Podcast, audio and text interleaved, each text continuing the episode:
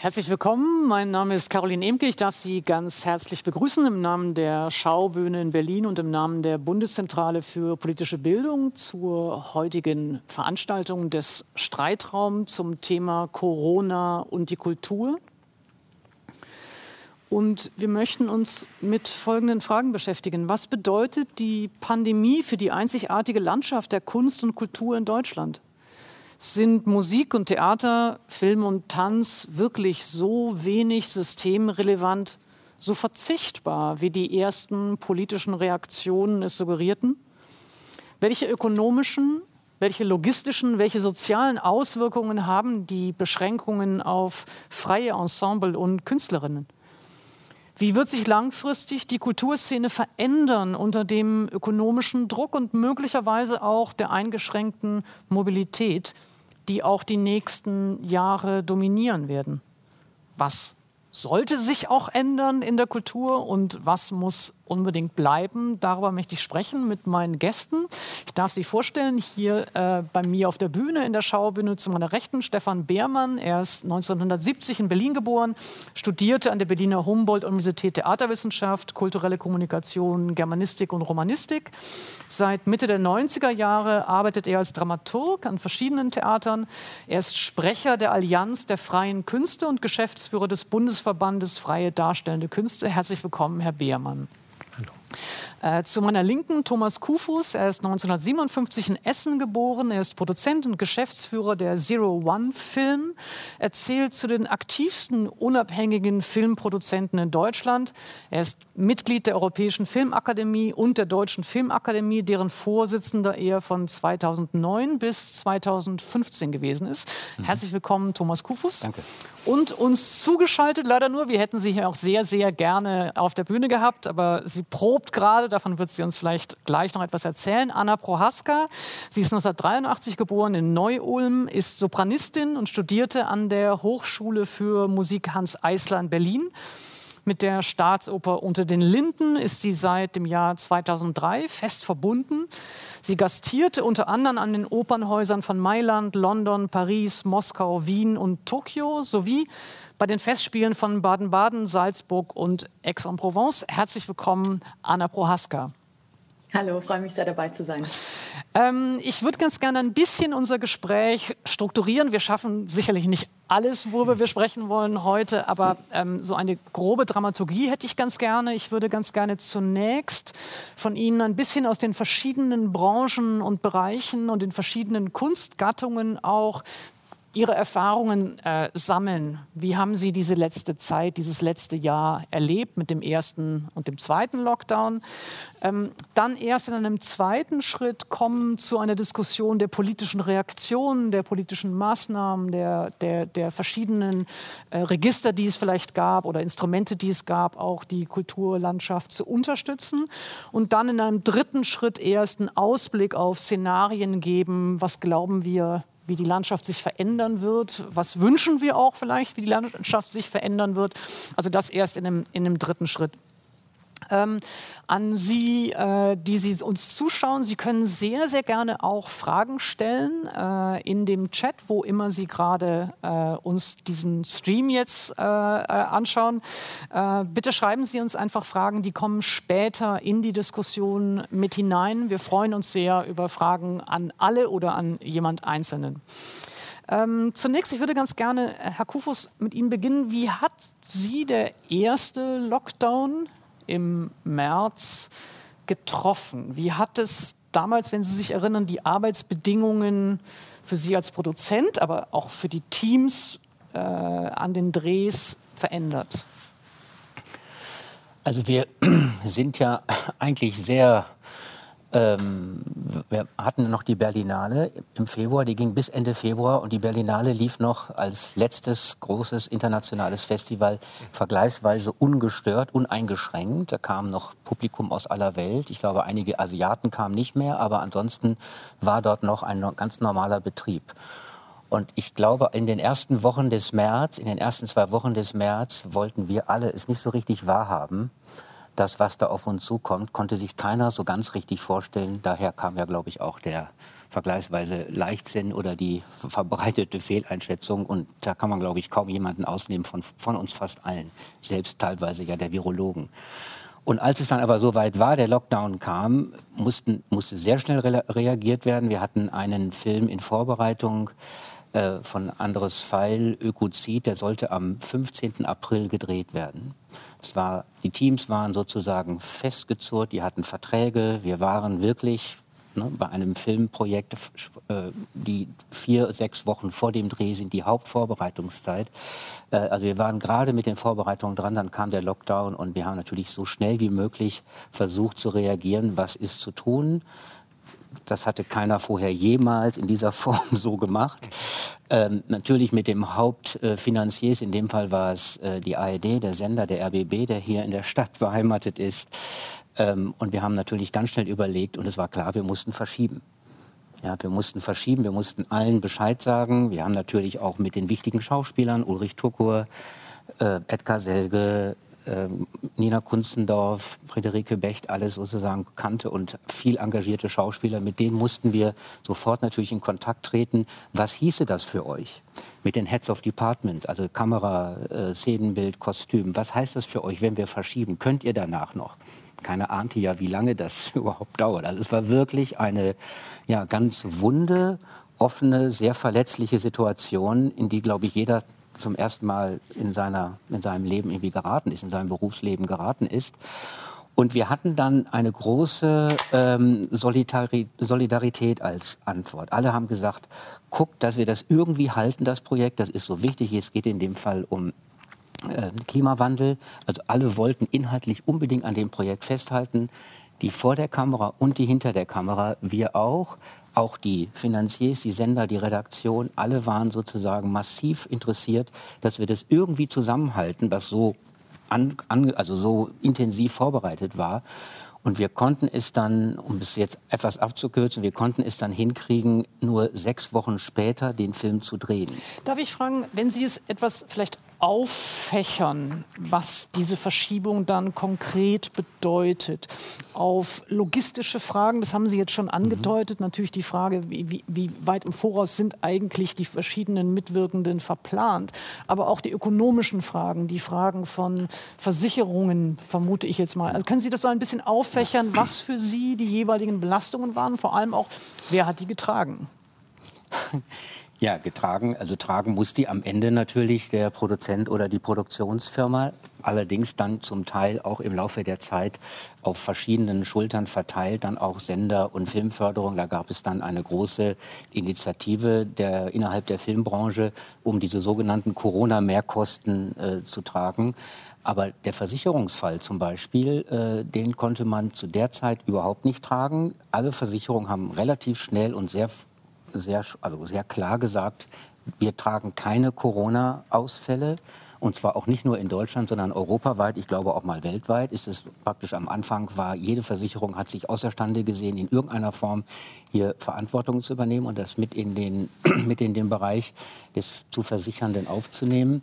Das heißt, wir wussten, wir sind voll im Risikobereich. Wir können in dieser Zeit so schnell überhaupt gar keine, gar keine Versicherung Aber sagen Sie kriegen. mal jetzt für einen Laien wie mich mal, von was für Summen reden wir denn da so? Für eine also ein Produkt Budget eines solchen Films kostete über zwei, war über zwei Millionen.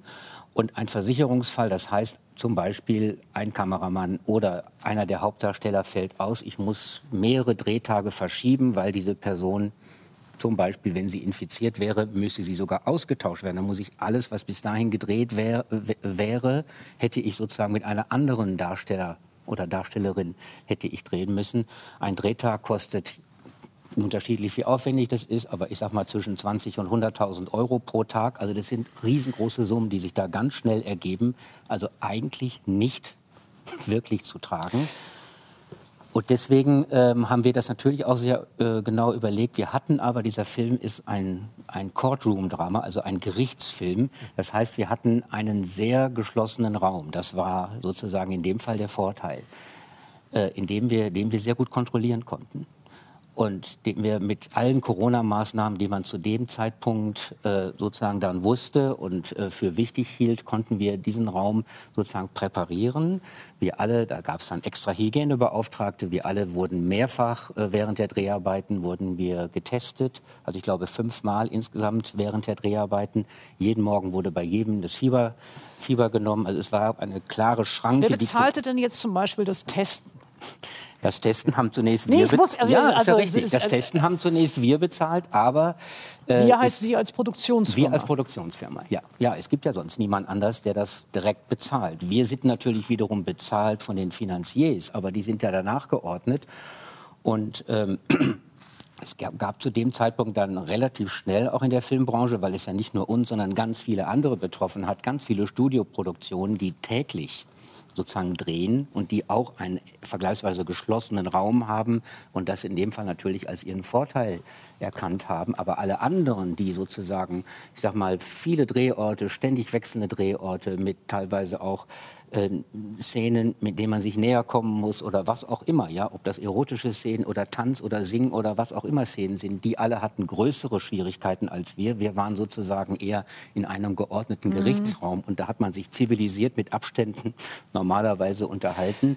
Ähm, das heißt, äh, es gab zu dem Zeitpunkt ganz schnell Initiativen, darüber nachzudenken, wie können und wer kann diese Mehrkosten, die sogenannten Corona-Mehrkosten, wer kann die tragen. Da gab es relativ schnell Signale von den Sendern, also den öffentlich-rechtlichen Sendern in Deutschland und aber auch von den äh, Filmförderungen, in dem Fall vor allen Dingen von den Länderförderungen und äh, den, äh, der Förderung des Bundes, gab es sozusagen zumindest die Reaktion, wir kümmern uns darum, wir versuchen hier etwas auf die Beine zu stellen. Und es ging dann, was diese Mehrkosten angeht, nicht was diese Versicherungsausfälle angeht, aber was die Mehrkosten angeht, das ging vergleichsweise schnell. Und wir konnten mit ein bisschen Optimismus darauf hoffen, dass wir die zumindest teilweise ersetzt kriegen. Mhm. So war es am Ende Wenn dann ich noch auch. Eine Frage an Sie zu der Filmbranche und dann würde ich ganz gerne Anna Prohaska ein bisschen ähm, über die, die äh, klassische Musik- und Opernwelt fragen. Ähm, wenn Sie jetzt mit dem Abstand schauen dieser ganzen Zeit, also nicht nur den ersten Lockdown, sondern wie das ganze Jahr sich entwickelt hat, was würden Sie sagen, waren ja die stärksten Belastungen, die größten Schäden, die vielleicht nicht nur bei Ihnen, sondern auch eben in der Branche angerichtet worden sind? Also Belastungen sind einerseits natürlich die Projekte, die wirklich aus inhaltlichen Gründen ähm, und organisatorischen Gründen wirklich verschoben werden mussten. Weil die Stoffe nicht erzählbar Stoffe, waren. Richtig, ja, weil die Stoffe nicht erzählbar waren, ohne Abstand, ohne Masken. Ne? Da sind bis heute einige Regisseure, Regisseurinnen und die ganzen kreativen Teams herum, äh, die warten, bis sie drehen können. Das ist bis jetzt nicht passiert bei einigen Filmen, bei anderen ja, aber bei anderen eben auch nicht. Und natürlich äh, äh, gab es für alle die, die äh, fest Angestellte, also als Produktionsfirmen fest Angestellte haben, für die gab es das Problem, wie überhaupt in der Wirtschaft, äh, was mache ich mit meinen Mitarbeitern? Ja, kann ich sie halten? Und wenn ja, dann mit Kurzarbeitergeld. Das ist ein sehr probates Mittel, kann ich aus heutiger Sicht im im, in der Rückschau sagen, das hat wirklich gut funktioniert, schnell und gut funktioniert, aber auch wirklich als einziges schnell und gut funktioniert. Das ist auch ein, eindeutig, weil es einfach schon gelernt war und geübt war aus anderen Branchen. Natürlich nie in der Kultur, aber in anderen Branchen. Also das hat funktioniert. Und trotzdem gerade zum Beispiel in einer, Firma wie unserer, die sehr viel Dokumentarfilme machen, die mussten wir fast alle verschieben. Fast alle verschieben, weil im Dokumentarfilm habe ich ja gar nicht dieses organisierte Drehen. Da brauche ich ja ganz Klar. viel Spontanität, Intimität, Nähe. Ich muss reisen, ich muss Leute kennenlernen. Das alles geht nicht, weil natürlich jeder vorsichtig war. Moment mal, im Moment kann ich doch jetzt nicht mit Ihnen reden. Das Einzige, mhm. was wir drehen konnten, war ein Dokumentarfilm, den wir weiter drehen konnten und können, ist ein Dokumentarfilm über Igor Levit. Mhm weil der die Corona-Krise zum Thema gemacht hat. Mhm. Da kommen wir vielleicht auch später drauf, was mhm. das für Formen waren. Äh, ja. Einmal an Anna Prohaska. Ähm, vielleicht können Sie auch ein bisschen aus, aus Ihrer Erfahrungswelt und auch aus Ihrem letzten Jahr uns berichten, äh, wie stark waren Sie betroffen? Was hatte das für ja, äh, ökonomische Folgen, aber auch rein vielleicht praktisch logistische Folgen für Sie persönlich oder eben für Ihre KollegInnen in der Branche? Mhm. Also lustig, dass ähm, Herr Kofus die Berlinale erwähnt hat, weil ich habe ganz nostalgisch zurückgedacht an meine letzte Party, die ich sozusagen bei der Berlinale miterleben durfte, äh, wo man wirklich das letzte Mal noch im Februar ausgelassen getanzt hat und äh, ja, was man da auch persönlich einfach vermisst an, an Ausgleich und Regeneration und Inspiration durch solche Veranstaltungen. Ich bin auch ein großer Filmfan und bin froh, dass ich diese Berlinale auch noch als Zuschauerin miterleben durfte. Ähm, ja, der erste erste Lockdown hat mich erwischt, sozusagen mitten aus der kalten, ähm, ganz kurz vor einer ganz wichtigen Premiere von mir. Das war der Idomeneo von Mozart äh, an der Berliner Staatsoper, dirigiert von Simon Rattle. Und wir standen wirklich ganz kurz, also zwischen Orchesterhauptprobe und Generalprobe. Das heißt, es war alles fix und fertig äh, geprobt. Wir hätten eigentlich noch sehr einfach einen, einen Stream im Fernsehen noch reinschieben können, aber das Haus hat sich dann aus äh, hausinternen politischen Gründen entschieden, dann eine Wiederaufnahme zu zeigen. Das heißt, unsere ähm, Aufführung ist im Sande versiegt und wird. Also die Proben waren umsonst. Also alles war um. Naja, nein, also es wird wahrscheinlich, oder höchstwahrscheinlich in zwei, drei Jahren wieder aufgeführt werden. Da muss man natürlich sozusagen alles wieder hervorholen. Äh, das wussten wir aber zu dem Zeitpunkt noch nicht. Ne? Also es, es ist natürlich so, dass man, vielleicht kann ich ein bisschen erklären, als, als Sängerin, ähnlich wie als Schauspieler, ähm, eine monatelange Vorbereitung hat. Das sind dann nicht nur die bezahlten Proben, sondern auch einfach die Monate der ähm, Auseinandersetzung mit dem Stück. Die, man macht eine Übersetzung des Italienischen, man äh, macht Sprachcoachings, man macht musikalische Coachings, man identifiziert sich mit der Rolle. Es ist eine jahrelange Vorfreude auch dafür gewesen auf meiner Seite. Auch gerade in, äh, in diesem Zusammenhang. Es ist einer meiner Lieblingsopern schon immer gewesen, seit ich ein Kind bin. Und dass ich diese Rolle singen durfte, ja, darauf hatte ich mich halt wahnsinnig gefreut. Ähm, ich möchte auch ein bisschen, auch biografisch einfach erzählen. Ähm, ich habe das Glück, ähm, dass ich jetzt keine Kinder habe, dass ich keine äh, Pflegefälle in meiner Familie habe, die ich unterstützen muss. Ich konnte, da ich so vielleicht eine der etablierteren Künstlerinnen in Deutschland und in Europa zähle, auch mir ein bisschen was ansparen über die letzten Jahre, dass ich jetzt nicht total äh, vor dem finanziellen Ausstand, aber da bin ich wirklich ja sehr einsam auf weiter Flur. Die meisten Künstler und Künstlerinnen, gerade Tänzer, Schauspieler, aber auch Sänger äh, ähm, oder freiberufliche Instrumentalisten ähm, stehen vor dem Nichts und ähm, ich finde, ja, man darf auch sozusagen in einer etwas privilegierteren Position trotzdem auch die Position Position der ähm, minder bemittelteren auch verteidigen und, und dafür sprechen. Ne? Können also, Sie dazu ein bisschen noch ja. was sagen? Das interessiert mich, weil ich vermute, dass ähm, ja, der Blick auf äh, die klassische Musik speziell und vielleicht auch auf die, auf die Opernwelt eine ist, die gern äh, natürlich annimmt, das ist eine sehr bürgerliche Kunstform, das ist sehr elitär, es ist für ein bestimmtes elitäres Publikum.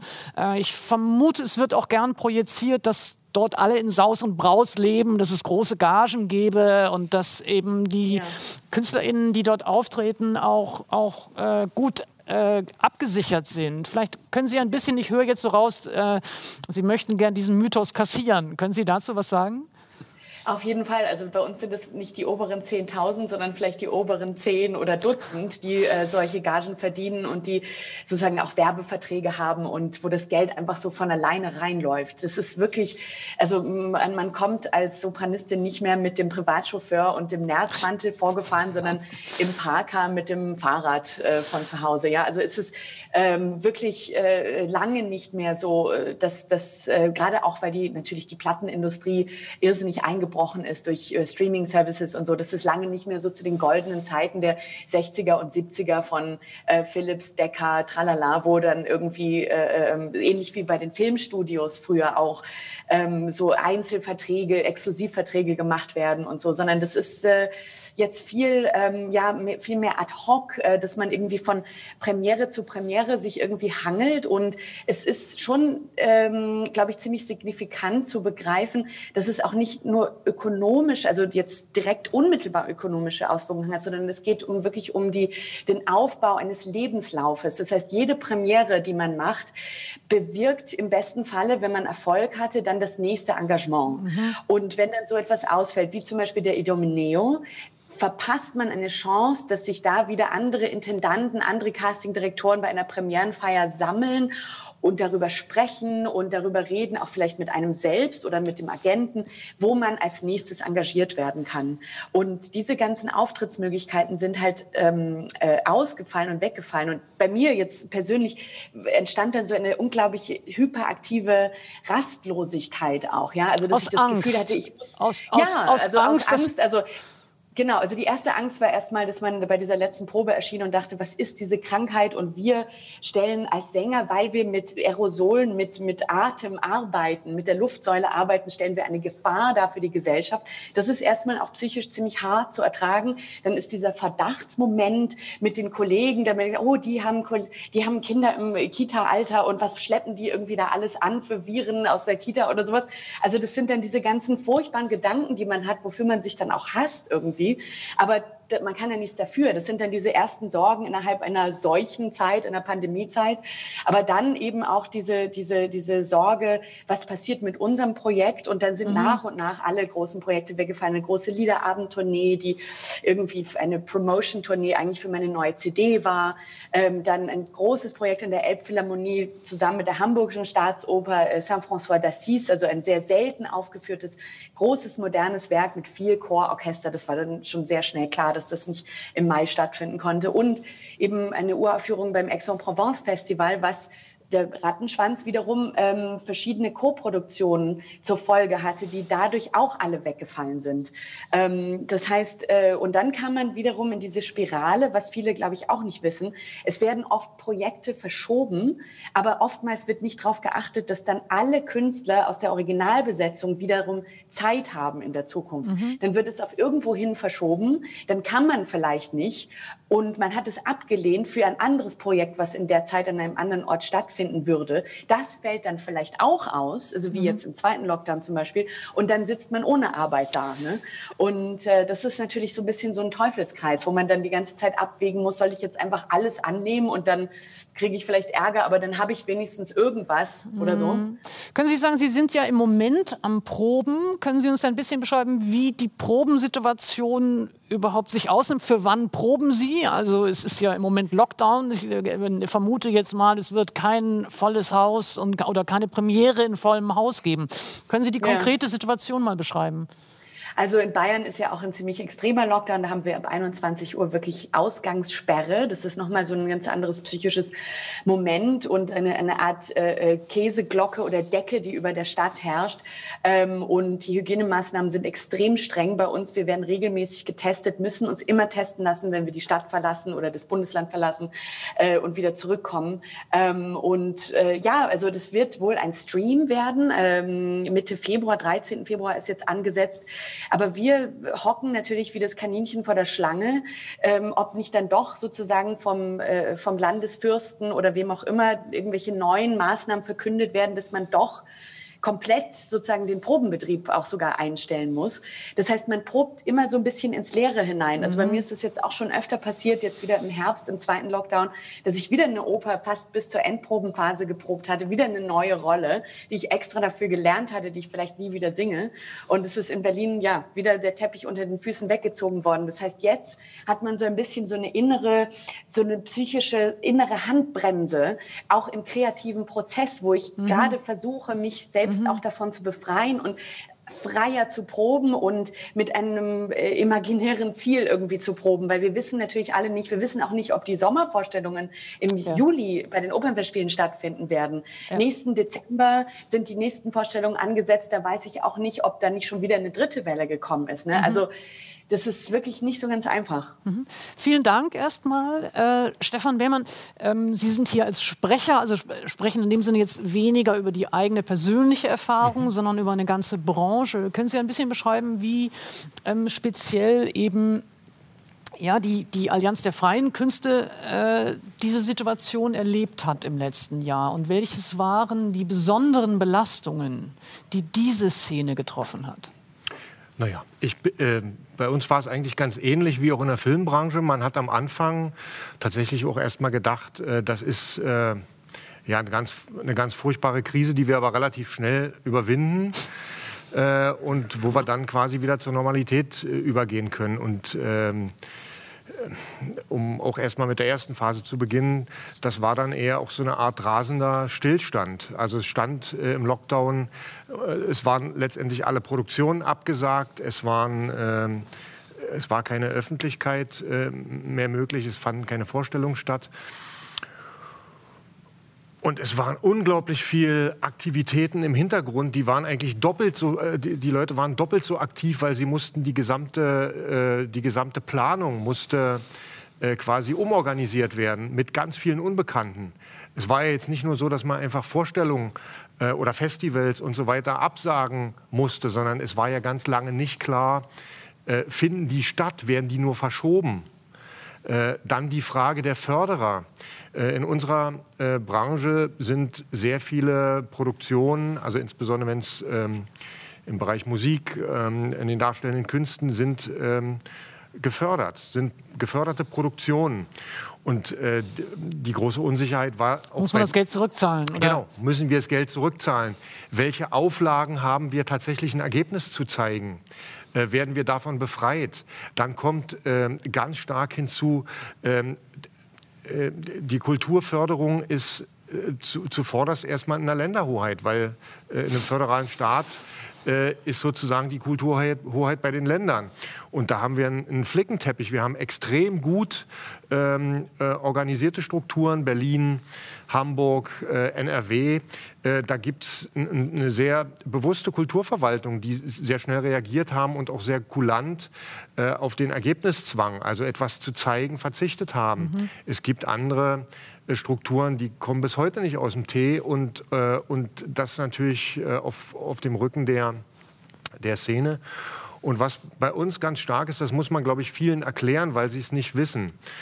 Ähm, es gibt im Bereich der institutionellen Künste gibt es einfach einen größeren, ein größeres Haltenetz, weil einfach mhm. die Institutionen durchfinanziert sind. Mhm. Die kriegen ein Budget, das äh, ist ganz unterschiedlich. Mal kann pro Spielzeit geplant werden oder aber eben auch im Kalenderjahr. Das ist aber eigentlich durchgetaktet und durchorganisiert. Und in der freien Szene, egal in welcher Branche, wenn gefördert wird, dann ist das meistens immer von Projekt zu Projekt. Mhm. Das heißt, wenn ich als, äh, als Gruppe, als Einzelkünstlerin unterwegs bin, dann habe ich pro Jahr immer ein ähm, Konstrukt aus mehreren Produktionen. Die sind unterschiedlich gefördert. Die sind teilweise in unterschiedlichen Bundesländern äh, unterschiedlich gefördert. Es gibt ganz viele Einzelakteurinnen, die sind auch in beiden Welten unterwegs. Die sind sozusagen, äh, die spielen in einer freien Produktion, die spielen dann aber auch an einem Haus. Mhm. Äh, und Jetzt gibt es für jeden dieser einzelnen Bereiche, äh, kam dann mehr und mehr so eine Katastrophenwahrnehmung. Ach du Scheiße, äh, es bricht alles zusammen und das geht länger. Gab es da, war Ihr Eindruck, waren äh, die Situation, vielleicht kann der Anna Prohaska gleich auch noch was dazu mhm. sagen, ähm, dieses Realisieren von eben einer wirklichen ökonomischen Not.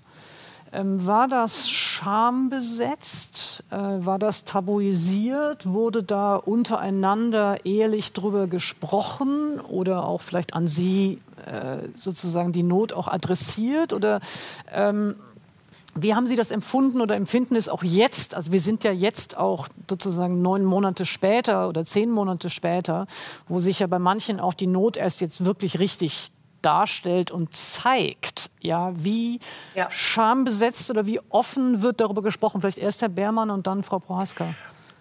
Also der Eindruck ist, ähm, es ergibt sich da nicht so ein ganz geschlossenes Bild. Ich glaube, ähm, ich muss so ein bisschen aufpassen, dass man dieses Narrativ, was es äh, bei der Diskussion von Hartz IV oder vereinfachter Grundsicherung lange gab, auch in der Politik, äh, die, äh, die Künstler sind sich zu fein, diese Grundsicherung in Anspruch zu nehmen, das ist ein äh, Narrativ, dem man sehr stark entgegentreten muss. Deswegen mhm. würde ich sagen, politisch würde ich sofort sagen, nein, es ist nicht schambesetzt. Die Leute formulieren ziemlich klar, wo es dass sie es ähm, brauchen, also, dass, dass sie brauchen, wo der Mangel ist, dass die Situation äh, so dramatisch richtig. ist.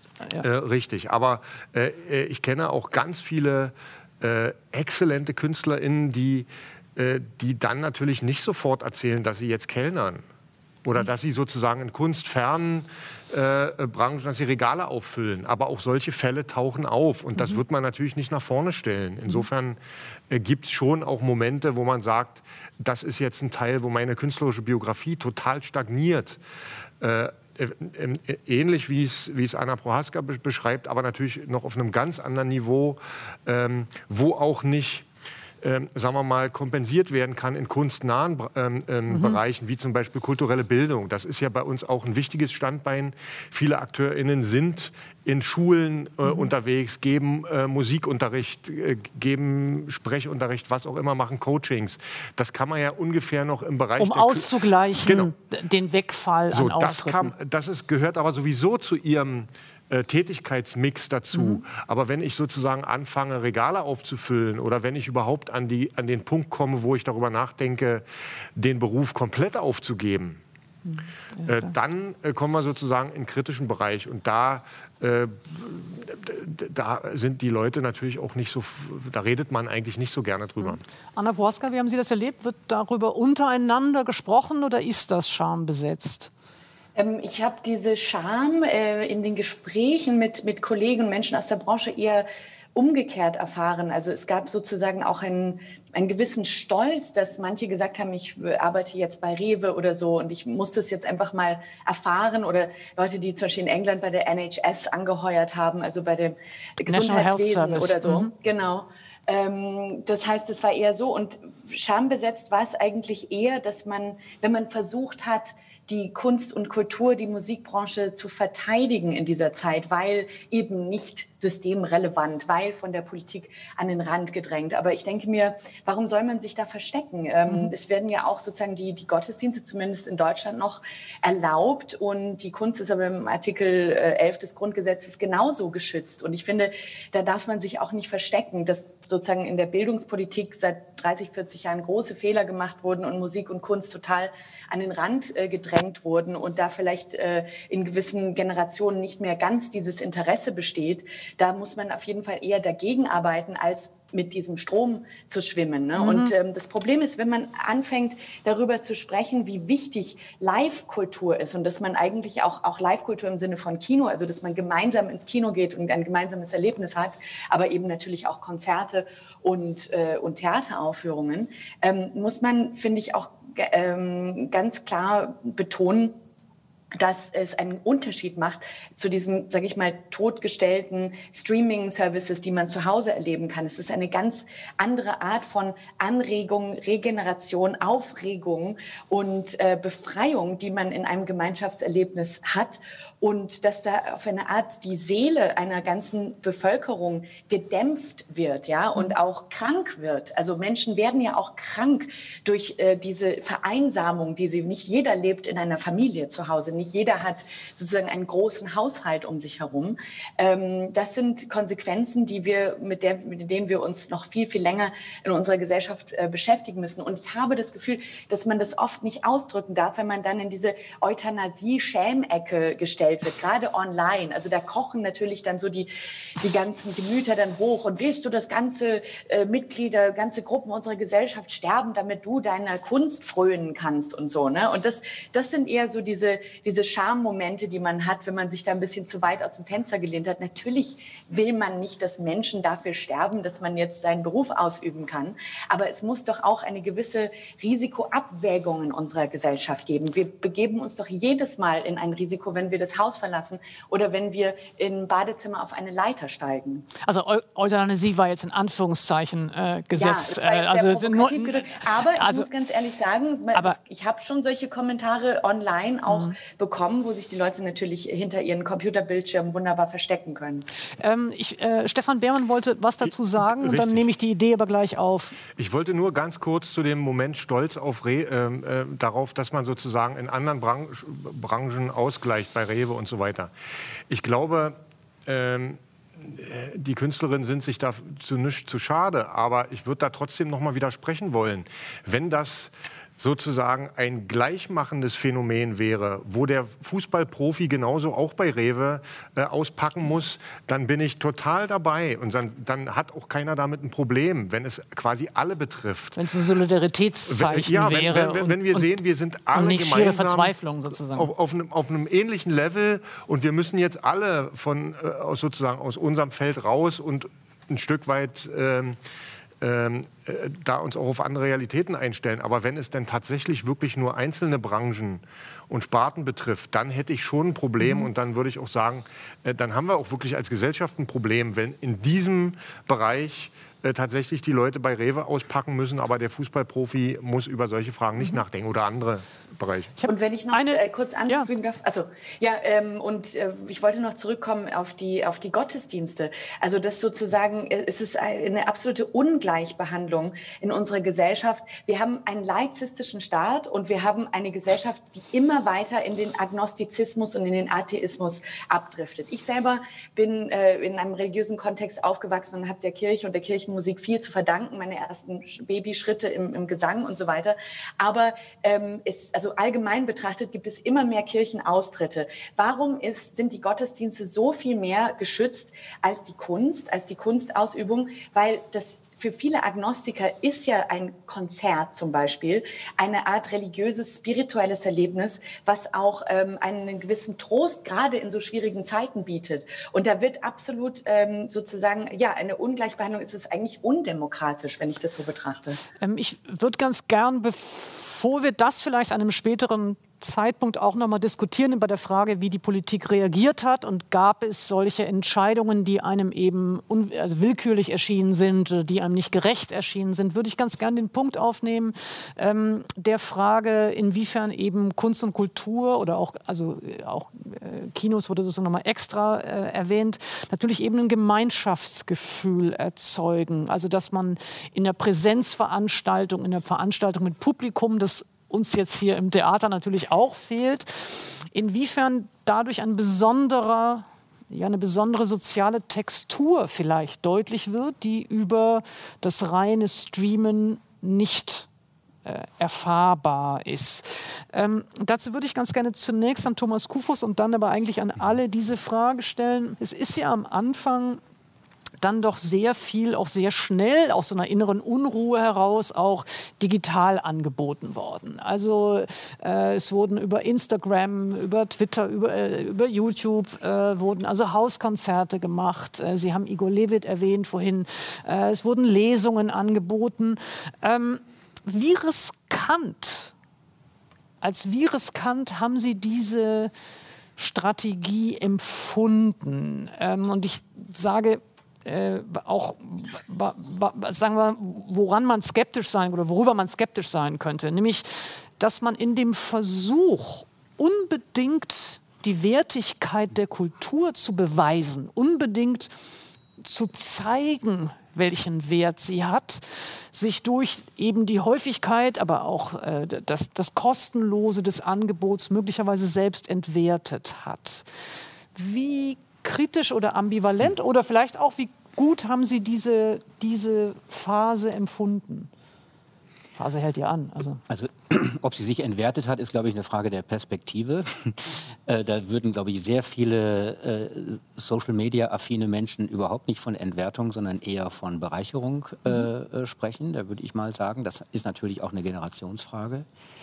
Ähm, ich spreche jetzt mal aus meiner Generation, der jetzt nicht äh, so Social Media affin ist, schon das eine oder andere, aber jetzt nicht ständig. Das ist nicht mein entscheidender Resonanzraum. Äh, da habe ich andere, eben auch die öffentlichen, das Kino, das Theater, Konzerte. Und das ist schon, äh, finde ich, ein, äh, wenn man es dann auch wirklich, vielleicht noch ein paar Wochen geht es noch, aber wenn man es dann irgendwann merkt, über einen längeren Zeitraum, über die Strecke, wie sehr dieser Reiz fehlt, ja, dieser Reiz der Auseinandersetzung, der, des Austausches, des kritischen Diskurses, um es mal so zu sagen, der ist einfach in der Öffentlichkeit ein anderer, als wenn man ihn privat für sich oder mit den engsten Vertrauten führt. Das ist ein großer Unterschied, finde ich. Und den habe ich ähm, auf die lange Strecke jetzt deutlich vermisst und äh, bin auch sehr bekümmert, ob der angesichts der massiven, starken digitalen und Streaming-Medien, die ja sowieso im Aufwind waren, denen das Ganze ja eher Wasser auf die Mühlen eigentlich war, diese ganze Pandemie, ähm, wie weit der nochmal in einem gewissen Zustand zurückkommt, den wir alle gewohnt, und ge äh, gewohnt sind und geliebt haben. Wie, ähm, wie kritisch haben Sie auch ähm, äh, als jemand, der ja mit ganz vielen verschiedenen Gewerken arbeitet. Also mit, äh, mit Fachleuten für Tontechnik, für Licht, äh, für Maske, äh, äh für Kamera. Ähm, wie beunruhigend, sagen wir mal, äh, finden Sie auch, also dieses äh, einerseits natürlich großartige Vielfalt des Angebots, das dann über äh, eben Instagram-Projekte äh, äh, stattfinden konnte. Aber wie stark nehmen Sie das auch als entweder einen Qualitätsverlust war oder möglicherweise auch eine Abschaffung von bestimmten Berufsgruppen. Ist das was, was Ihnen Sorgen macht? Also um jetzt nur von dem Filmbereich zu sprechen, ähm, werden eigentlich die Berufsgruppen, glaube ich, nicht berührt und nicht abgeschafft, sondern die ist ja, also die Filmbranche ist ja eine der Branchen, die vergleichsweise gut durch eben dieses Aufkommen der Streaming-Dienste äh, oder große mhm. Konkurrenz mittlerweile, nicht nur Aufkommen, sondern mittlerweile große Konkurrenz und ein Jagen nach Inhalten, Inhalte, die mehrfach, doppelt, dreifach erzählt werden. Alles muss irgendwie, jeder will seine eigenen besonders guten und besonders spannenden und originären Projekte äh, sozusagen umsetzen. Da gibt es also eigentlich keine Not, außer dass die Inhalte gar nicht mehr zur Verfügung stehen, die immer wieder noch einen neuen Originalitätscharakter haben. Mhm. Also die Branche selbst ist sehr gut beschäftigt. Ja, aber das Entscheidende ist ja das Abspiel, der Resonanzraum. Mhm. Das Kino, jetzt um mal im Film zu bleiben, ja.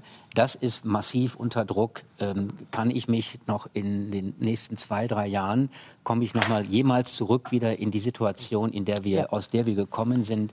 Das ist das Entscheidende. Ja, äh, Fernsehen geguckt oder gestreamt wurde ja schon vorher. Das ja. ist halt mittlerweile zu einem ja, zu einem neuen Halbkreis innerhalb der Familie geworden, der Fernseher, wie er das mal in den 50er und 60er Jahren war, oder 60er und 70er Jahren, muss ich sagen, beim Fernsehen. Äh, das hat sich sozusagen neu herausgebildet. Da gibt es sicherlich auch mittlerweile Chatrooms und so weiter. Ähm, aber das Kino, also Auseinandersetzung als Event, ja, auch das gleiche wie Theater oder Opern, das wird, glaube ich, sich deutlich, also ist meine Sorge, meine Furcht, wird sich deutlich verändern. Nun ist es ja nicht so, dass äh, bei äh, äh gestreamten Programmen es keinerlei Diskussionsmöglichkeit gäbe. Also es ist, äh, also mitunter gibt es mehr Interaktivität äh, darüber und nicht weniger. Also es gibt ja eine ganze Reihe von Formaten, über die man, wie wir jetzt auch, also natürlich äh, einladen dazu, dass Fragen gestellt werden können. Also es ist nicht per se die Tatsache, dass etwas gestreamt wird, weniger kommunikativ. Ähm, also das würde ich ganz gerne vielleicht noch. Doch, ich finde doch. Ja, okay. Es ist etwas anderes. Wenn ich mir wenn ich mir vornehme, an dem und dem Abend in der nächsten Woche dann und dann ins Kino oder ins Theater zu gehen, dann ist das etwas anderes. Da bereite ich mich irgendwie gedanklich anders drauf vor. Da steht der ganze Abend unter diesem unter diesem inhaltlichen Zeichen, den ich da an diesem Abend in irgendeiner Form geboten kriege.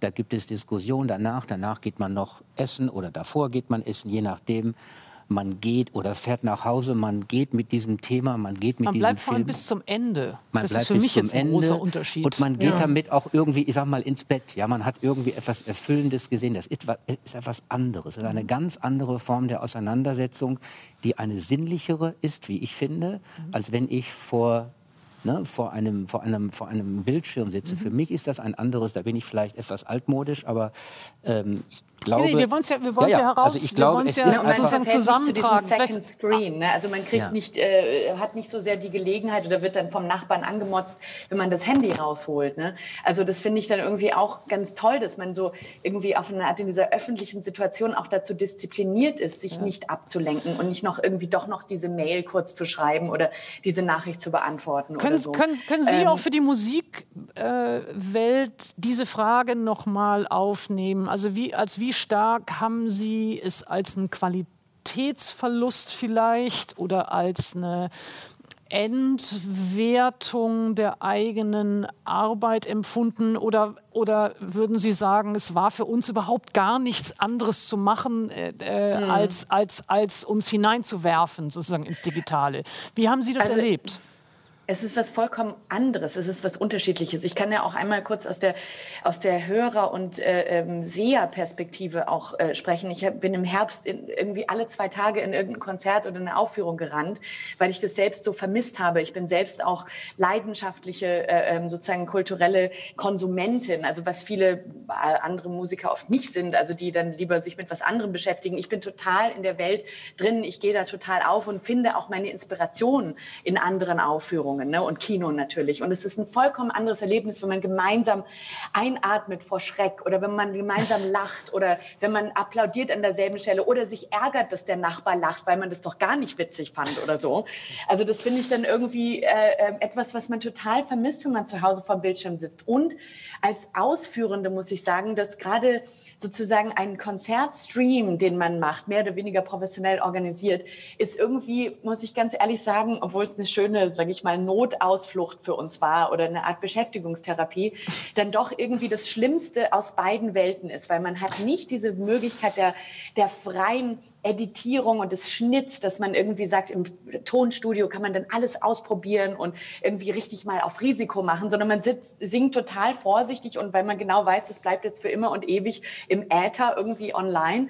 Ähm, aber auf der anderen Seite ist es trotzdem äh, ein Live-Erlebnis ohne Publikum. Also man bekommt kein Adrenalin und keine Reaktion. Selbst die, selbst die Stille des Publikums ist ein irrsinniger Antrieb. Also wenn man merkt, oh, man könnte eine Stecknadel fallen lassen, ist es eine unglaubliche Spannung. Wir sind ja immer nur, sage ich mal, als Musiker oder als Sänger eine, ein, ein Medium zwischen Komponist äh, oder, oder Librettist Poet und dem Publikum. Das heißt, durch uns fließt sozusagen diese, dieser kreative Prozess durch. Wir sind ja nicht kreative Künstler in dem Sinne, mhm. dass wir jetzt immer so unsere eigenen Songs singen oder so, sondern wir versuchen sozusagen diese Mozart-Arie oder das Schubert-Lied oder dieses moderne Stück von einem neuen Komponisten ähm, ans Publikum zu bringen. Und das ist Kommunikation. Und das funktioniert nur bedingt oder eigentlich nur sehr schlecht aus der Konserve. Also es ist interessant, weil ich habe, während Sie sprachen, darüber nachgedacht, ähm, wie ich am Anfang, also ich mache den Streitraum jetzt, glaube ich, seit 17 Jahren.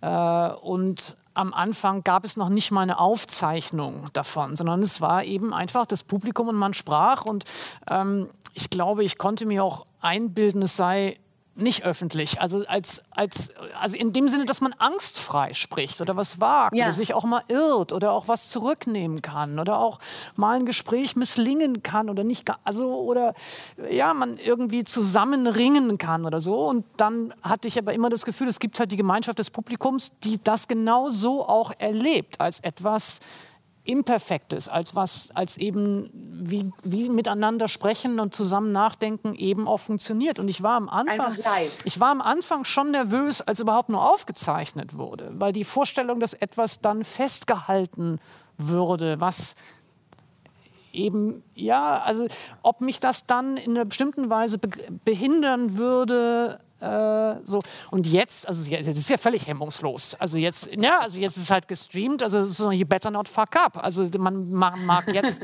ja, man mag jetzt natürlich. Konferenzen alle gewohnt.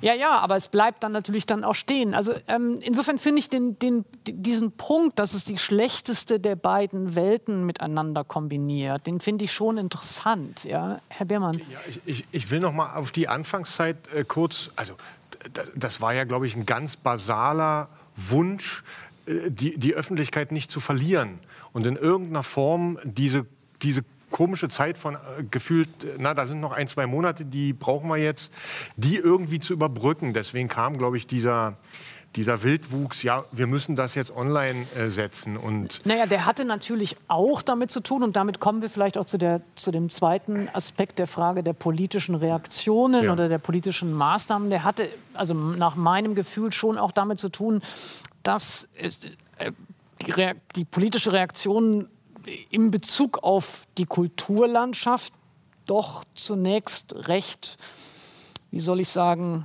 still äh, ausfiel. Also äh, insofern hatte ich auch das Gefühl, das war auch ein, ein, ein gegen Anarbeiten, gegen eine, eine politisch fehlende Repräsentation. Oder würde ich, ich würde es ein bisschen, bisschen flacher hängen. Ich würde sagen, tatsächlich, es war die, der, der empfundene Verlust einer Öffentlichkeit und das Gefühl, äh, Sie erinnern sich vielleicht, es war die Zeit, wo alle auf Balkonen applaudierten, um so ein Zeichen zu setzen und zu sagen, ja, unsere Krankenschwestern, äh, äh, so und, und, und, und, da hat man dann überlegt, wie können wir jetzt als Branche reagieren und wie können wir einfach unserem Publikum auch sagen, hallo, wir existieren, wir, wir sind zwar gerade abgeschaltet, aber wir sind da.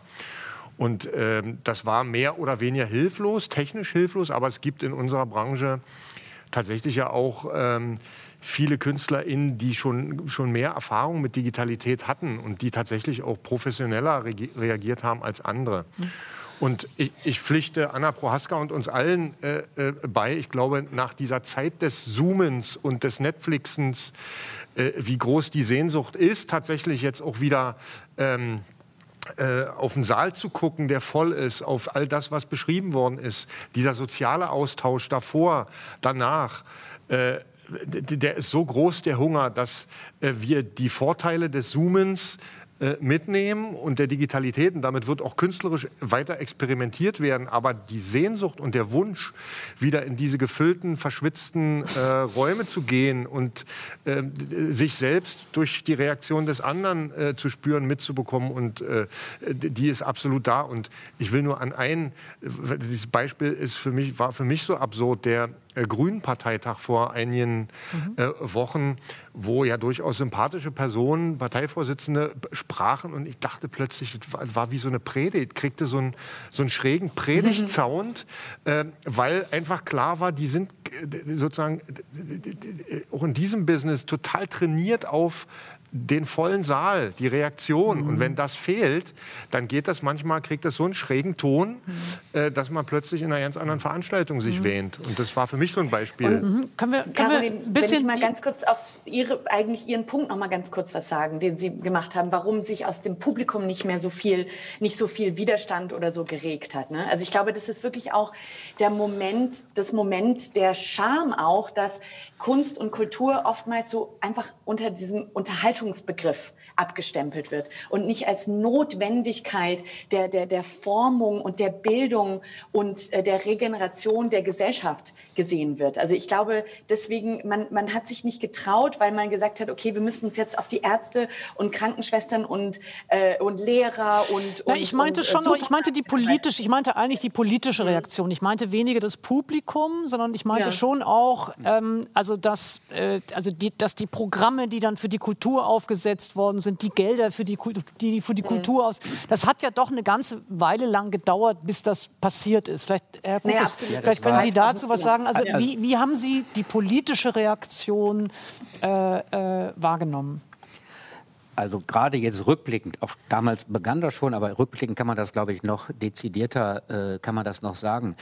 Die Kultur gehört und die Bildung gehört, also die Bildung, also die kulturelle Bildung, sagen wir es mal so. Nicht, ich meine, die nehmen die Schulen jetzt aus. Die kulturelle Bildung ähm, gehört einfach nicht zum Maschinenraum eines Staates, wie die Bundesrepublik einer ist. Ja, es war, da gibt es ganz andere sozusagen Maßnahmen, die sofort getroffen wurden. Das sind die großen Konzerne, die mit Autos, mit Mobilität grundsätzlich, ob das Lufthansa und so weiter sind, die werden, da wurde aller alle Aufmerksamkeit hingerichtet. Das waren sozusagen die Wirtschaftsunternehmen, die angeblich, oder wahrscheinlich ist es so von den Zahlen her, äh, das äh, Land praktisch oder die Wirtschaft sozusagen auf Trab halten das ja auch wichtig und notwendig ist, damit wir alle diese in diese ganzen verschiedenen äh, Förderprogramme, damit wir davon profitieren können, gar keine Frage. Aber es war so, so eindeutig, wie das vielleicht keiner so vorher gesehen hat. Dass Für wie verzichtbar man genau. da erstmal erklärt wurde. Richtig. Ne? Ja. Und eigentlich, wenn man es auch aus heutiger Sicht sieht, fast diskriminierend sich empfunden hat, ja, als Teil Absolut. dieser Kultur und Kunst- äh, und Bildungseinrichtungen zu sein.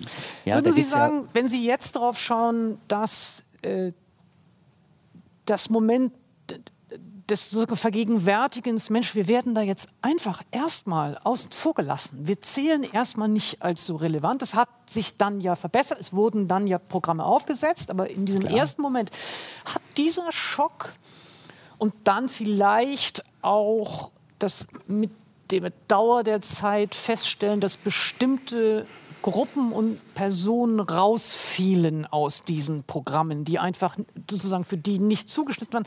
Hat das in Ihrer Einschätzung dazu geführt, dass sich auch innerhalb der Kulturszene ja etwas stärker politisiert hat, als das vorher der Fall war? Gibt es für bestimmte Bereiche der Kultur auch einen stärkeren äh, ja, eine stärkere Realisierung, wir müssen auch wirklich für unsere Interessen politisch kämpfen. Ist das Ihr Eindruck? mein ist Eindruck das ist das, dass, glaube ich, die Kultur, verschiedenen Kultursparten sich sehr schnell bewusst geworden sind, wie vergleichsweise äh, wenig bis dato die Lobby die Lobby, also wie wenig wirksam die Lobby wirklich im Kern sozusagen, und damit meine ich jetzt Wirtschafts- und Finanzministerium, bis dahin ging es eben nicht.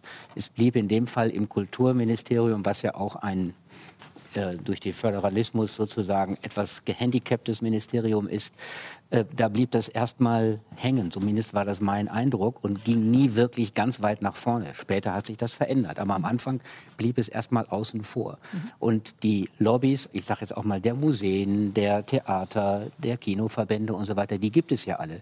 Nur die waren gar nicht gewohnt, so schnell, so massiv, wie alle anderen das natürlich tagtäglich tun. Die ganzen Unternehmerverbände, Automobil- und Zulieferer und so weiter, wie sie alle heißen, von denen hören wir ja immer nur so, aber die sind ja, die sitzen ja alle im Zentrum sozusagen der Politik, da wo die Politik eben gemacht wird. Ähm, und das war definitiv ein Manko, glaube ich, des gesamten Kulturbetriebes, der nicht in dieser Einheitlichkeit auftreten konnte. Erst Herr Beermann und dann, Entschuldigung, eins, eins nach dem anderen. Äh, einmal Herr ich, Beermann ich, und dann habe ich auch eine konkrete Frage. Ich, ich wollte Proska. fast ein bisschen widersprechen. Mhm. Äh, Dürfen Sie das? Äh, weil äh, also grundsätzlich ist klar, und da bin ich auch völlig unverdächtig, dass ich das jetzt äh, zu, zu soft äh, beschreibe. Es, es, gibt extrem viele, die von Anfang an durchs Raster gefallen sind. Aber wenn man sozusagen auf die Politiksphäre guckt, muss man sagen, der Föderalismus äh, ist erstmal das Prinzip, dem alles unterliegt. Und deswegen ist klar, äh, sozusagen diese Einrichtungen, die Kleinen und die Großen am Leben zu erhalten, liegt erstmal bei den Ländern. Und da gibt es eben krasse Unterschiede. Und es gibt eben, äh, nehmen wir das Beispiel Berlin, wo viele Solo-Selbstständige relativ schnell, gut, die Kohle hat nicht gereicht, aber da ist erstmal relativ schnell was ausgezahlt worden und die Verwaltungen haben reagiert. Äh, in anderen Gebieten war es genau so, wie Sie beschrieben haben. Da waren die Künstler unter, innen unter ferner Liefen. So, und die Bundesebene, über die wir ja jetzt auch reden, äh, da ist klar, da hat sich ein sehr unseliger, äh, eine sehr unselige das Ungleichgewicht eingestellt. Und da würde ich sagen, nicht zwischen Kunst und Nicht-Kunst, sondern zwischen bestimmten Beschäftigungsformen. Und äh, es gibt Können Sie das eine, präzisieren? Ja, also kann, das kann ja. ich sofort präzisieren. Es gibt ähm, das sogenannte Normalarbeitsverhältnis. Äh, ob das nun im Tarif NV Bühne, diesem speziellen Tarif, der an allen äh, oder an den meisten großen institutionellen Häusern gilt, und der Sphäre des Freien gibt es einen großen Unterschied. Und es ist quasi mit dem das Kurzarbeitergeld, das kam total schnell. Und damit sind auch viele Kunst- und Kultureinrichtungen äh, durch eine Bundesförderung äh, am Leben äh, erhalten worden. Aber die Beschäftigungsform der Soloselbstständigkeit, die ist sozusagen durch alle Raster gefallen. Und äh, das betrifft sehr stark die Künste, aber eben auch andere. Mhm.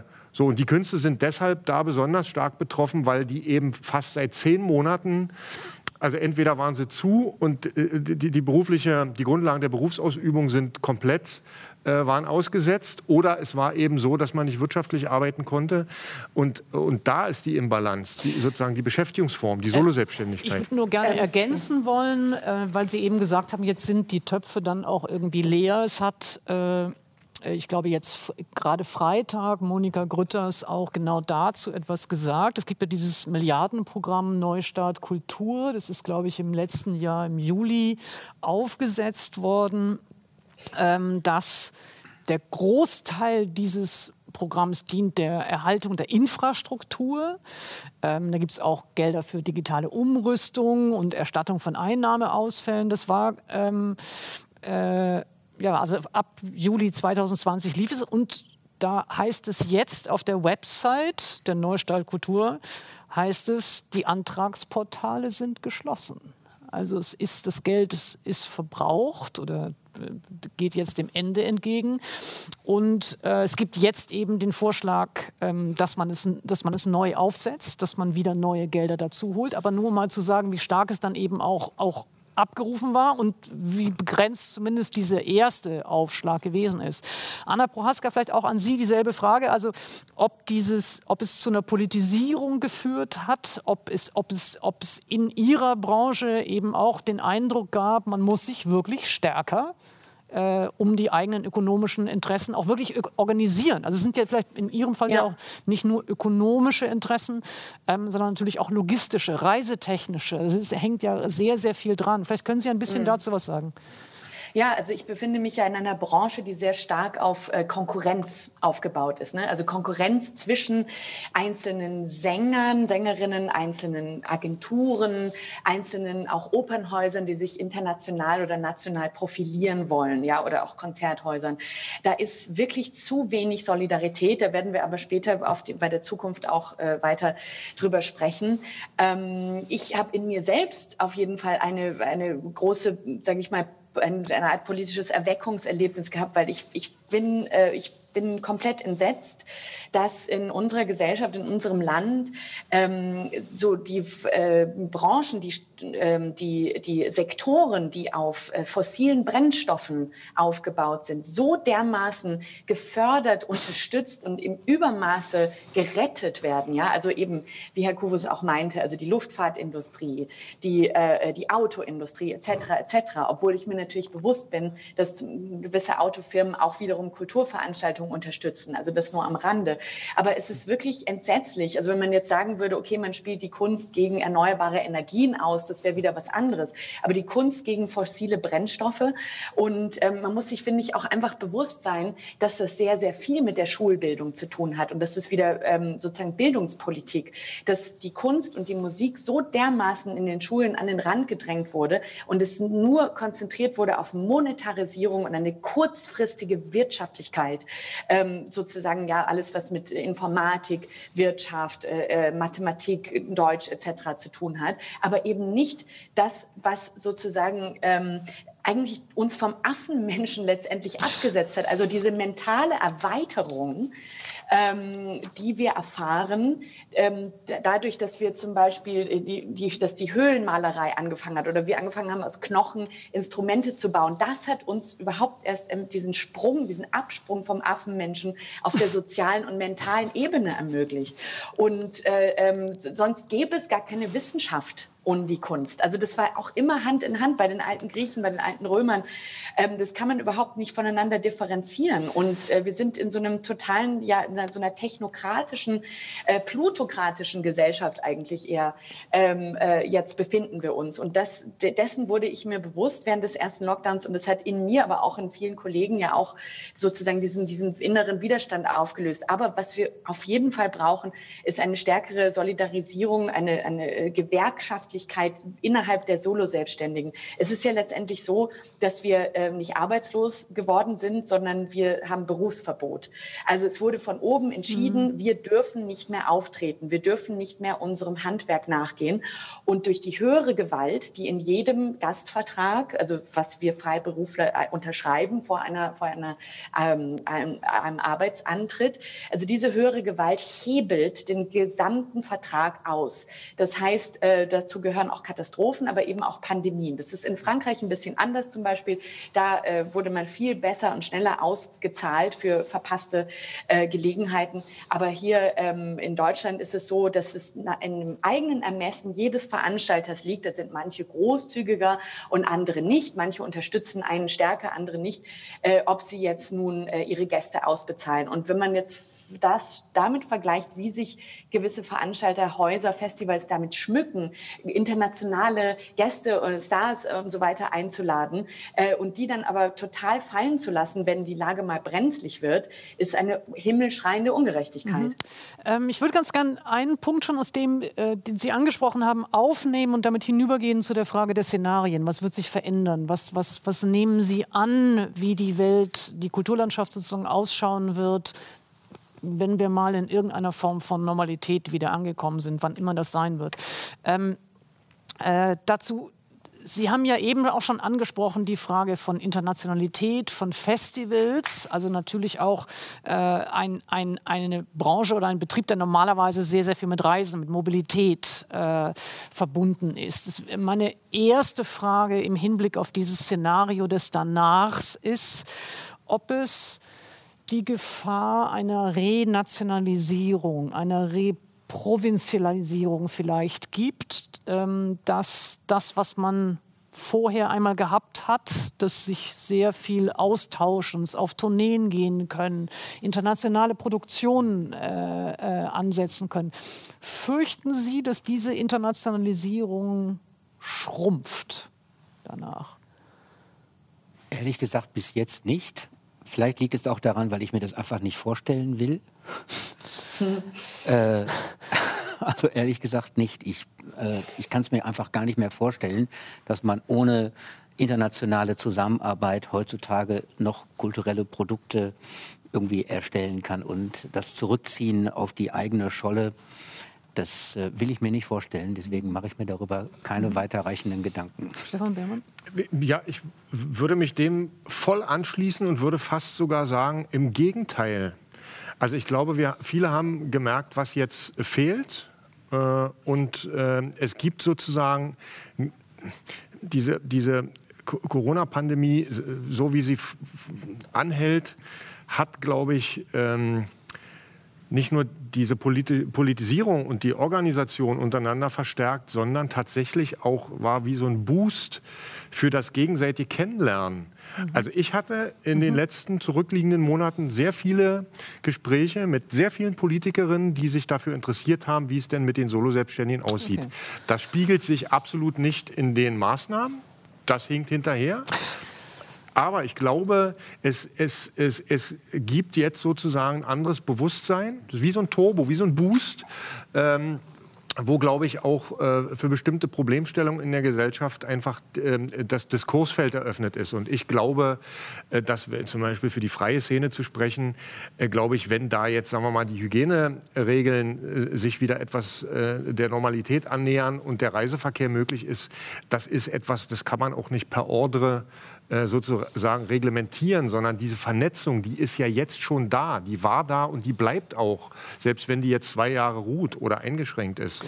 Äh, es gab einen äh, Artikel äh, des Leiters der Stiftung Pro Helvetia, Philipp Bischoff, äh, diese Woche, der äh, geschrieben hat über die Frage auch einerseits, wie Corona die, die, die Kulturszene insgesamt getroffen hat, aber schon auch, wie die Frage der ökologischen Krise äh, vielleicht damit gleichzeitig äh, oder ungleichzeitig äh, korrespondiert. Und er hat äh, gesagt, dass die gegenwärtige Krise ganz klar gezeigt hat, in welchem Maße der Kultursektor ein output-orientiertes System ist. Und er hat gesagt, dass sowohl der Kulturmarkt als auch die Subventionspolitik Institutionen und Kunstschaffende über Jahre auf Output-Steigerung, Hypermobilität ähm, und er sagt auch Kurzlebigkeit geeicht und trainiert hat. Und da wäre jetzt erstmal die Frage, stimmt das als Diagnose? Nehmen Sie das auch so wahr? Also, dass es diesen, die letzten Jahre genauso einen Druck erzeugt haben zur Hypermobilität, zum permanenten etwas Neues Produzierens, das dann vielleicht gar nicht unbedingt nachhaltig genug gelaufen ist? Ähm, und ist Ihr Eindruck, dass sich das möglicherweise ändern könnte durch diese Krise? Vielleicht erstmal Anna Prohaska und dann Thomas ja. Kufus und Stefan ich bin so froh, dass Sie die Nachhaltigkeit ansprechen, weil das ist ein ganz, ganz großes Problem, gerade in der klassischen Musikindustrie, in dem Business sozusagen. Ja. Ne? Früher sind Opernsänger äh, vor, vor 80 Jahren noch mit dem Dampfer nach Amerika gefahren und haben dort äh, über sechs Monate hinweg, immer mit dem Zug oder mit dem Auto, sind sie dann irgendwo von Stadt zu Stadt, von, von Staat zu Staat gefahren. Und heutzutage muss man irgendwie am einen Tag in LA und übermorgen in Tokio und dann schon wieder in Europa. Und es gibt auch absolut lächerliche ähm, zum Beispiel Konzertplanungen, wo man an einem Tag in Bilbao singt, am nächsten Tag in Hamburg und dann wieder in Madrid. Also es ist mir komplett unverständlich und das könnte wirklich eine positive Auswirkung sein, dass sich die Veranstalter, und da sind wir wieder auch bei Konkurrenz, und die Agenturen, und es gibt ja ganz viele Möglichkeiten über Doodle, Kalender und Zoom und so weiter, sich da abzustimmen und abzugleichen und dass man dann sagt, äh, wir versuchen wirklich mit dem, mit dem Zug über verschiedene Länder diese Europatournee oder selbst diese Welttournee hinzukriegen, ohne diese verdammten Langstreckenflüge immer in Anspruch nehmen zu müssen. Ne? Ja, also das wäre eine Hoffnung, dass es einerseits man jetzt mit einem anderen Bewusstsein tatsächlich nachhaltiger und diese Form von Perversion gestern Seattle und morgen, äh, ich weiß nicht was, Florenz, dass man das genau. einfach auch gar nicht mehr, das äh, verlangt gern zusammen miteinander denken all der verschiedenen in der Branche zusammen. Ja? Genau, also dass man zusammen dieses, dass man sagt, das ist ein anderes Kriterium und mit dem wir anders umgehen und eben planen müssen. Ja, und dass man auch über Residenzen nachdenkt, dass man sagt zum Beispiel ein Schauspielensemble, ein Tanzensemble oder ein, ein bestimmter Solokünstler kann an einem Ort mehrere Wochen bleiben und dort ein ganz äh, sozusagen ein Pandemonium von verschiedensten Sachen zeigen, mhm. anstatt immer dieses, ach, den Künstler hatten wir jetzt diese Spielzeit schon mal, äh, der, der verkauft sich nicht zweimal und den dürfen wir jetzt nicht nochmal einladen. Und das, also sozusagen diese Denke muss umgedacht werden, mhm. damit man nicht mehr immer diesen wilden, äh, komplett übermäßigen Austausch und immer wieder den Spielplan, es muss immer wieder was Neues kommen. Mhm. Äh, Thomas Kufus auch zu der Frage dieser ähm, Hypermobilität? Also das ist schon richtig, die Analyse, die Herr Bischof von Prohevezia gemacht hat, gerade in dem Kulturbereich, egal ob das Oper oder Film, Theater, Tanz und so weiter, das ist schon auch weltweit so vernetzt und die Termine äh, verschiedener Leute sind weltweit so eng gezurrt, dass das nur über eine hochintensive Mobilität und entsprechend natürlich auch Nicht-Nachhaltigkeit äh, äh, funktioniert. Ich glaube, das ist durch diese Krise jetzt in aller Bewusstsein eingesickert. Und das ist die einzige Hoffnung, weil ich glaube, dass, wie Sie auch schon sagten, das geht nicht per Ordre de Mufti, sondern das geht nur, wenn jeder Einzelne sich selbst fragt. Es geht nur über ein individuelles, verändertes Bewusstsein, so dass sich das langsam in diese Branche, in diese Kulturbranche einnistet und man merkt, äh, es ist besser, wenn ich hier einfach zwei Dinge auslasse, anstatt sie zu, also tun. Also auch eine Entschleunigung. Ganz bewusst eine Entschleunigung. Die Nachhaltigkeit, zum Beispiel in der Filmproduktion, die wird im Moment sehr weit nach vorne gestellt. Das ist ganz, ganz wichtig, dass äh, in der Filmproduktion nachhaltiges Produzieren was heißt das, nachhaltiges Produzieren? Nachhaltiges Produzieren heißt, dass ich äh, nicht mehr den ganzen Plastikmüll, dass ich auf andere Art und Weise catere, dass ich einfach ne, ganz bewusst bestimmte Drehorte, mich ganz anders verhalte, weniger Autos, also einfach komprimiere, anstatt jeder Schauspieler mit dem einen Auto alleine kommt dahin, weil er das normalerweise so gewohnt ist. Mittlerweile kommen Schauspieler mit Fahrrädern zum Set, weil sie selbst ihren Beitrag leisten dazu. Ja, also das muss bei jedem Einzelnen, muss das anfangen, meiner Ansicht nach. Dann, nur dann wird es wirklich, geht es wirklich ist es möglich oder wird es sich verändern? Nicht, wenn es irgendwie von oben kommt. Das glaube ich. Da glaube ich nicht dran. Stefan Möhr? Zunächst, ich stimme der Analyse zu. da gibt es sozusagen äh, äh, keine Gegenrede. Äh, ich stimme der Hoffnung zu, aber ich bin doch sehr skeptisch, dass in den Bereichen, die stark industrialisiert sind, dass da tatsächlich andere Wertschöpfungsketten dahinter stehen. Und sagen wir, die Filmindustrie heißt nicht äh, zu Unrecht Filmindustrie, weil natürlich bestimmte industrialisierte Abläufe stattfinden und die auch marktorientiert sind und sein müssen. Geradezu, wenn sie jetzt eben nicht nur national in einem kleinen geschützten französischen Kontext äh, einen Film äh, produzieren, sondern eben mit, mit weltweiten Abläufen und, und Vermarktungsmechanismen, dass, äh, dass wir natürlich in einer kapitalistischen Grundgesellschaftsordnung uns äh, äh, aufhalten, wo, glaube ich, diese Marktmechanismen auch zuschlagen. Aber in einem eher geförderten Bereich kann jetzt für die freien darstellenden Künste äh, reden, aber auch für andere ähm, geförderten Bereich, da ist dieses Bewusstsein weg von der Ergebnisorientierung hin zum Prozess.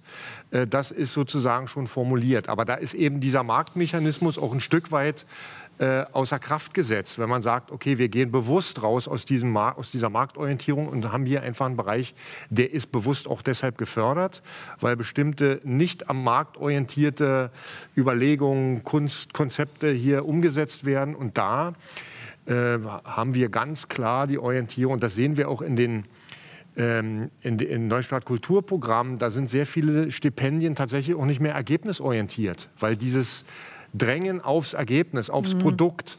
Ähm, also diese Output-Fixierung. Diese, Output, diese Output-Fixierung, die ist tatsächlich, ähm, die ist schon im Bewusstsein und ich denke, da gelingt es eher, auch in Zukunft etwas äh, sozusagen nicht Slow Food, sondern Slow Art äh, mhm. zu, zu machen, als es tatsächlich in diesen in diesen ähm, marktorientierten äh, Bereichen. Es gab ja, es gab ja ein, also, ja. Anna Broska noch äh, einfügen darf, ähm, es ist ja auch eine gesamtgesellschaftliche, gesamtpolitische Entwicklung. Ne? Also alle karitativen Institutionen, die einmal vom Staat gefördert wurden, also ob das jetzt Wasser ist oder ob das Krankenhäuser sind oder eben auch die Kultur oder selbst Gefängnisse, müssen jetzt plötzlich Profit abliefern, weil sie äh, privatisiert wurden. Und letztendlich ist es ja so, dass wir ähm, in der Kultur gerade durch diese Corona-Krise, das haben Sie ja wunderbar gesagt, mit dem Kontrastmittel oder eben mit dem Brennglas, das werden jetzt Probleme Problem, wir werden auf Probleme aufmerksam gemacht, die ohnehin schon da waren. Und diese Abwärtsentwicklung geht immer schneller wie ein Schneeball.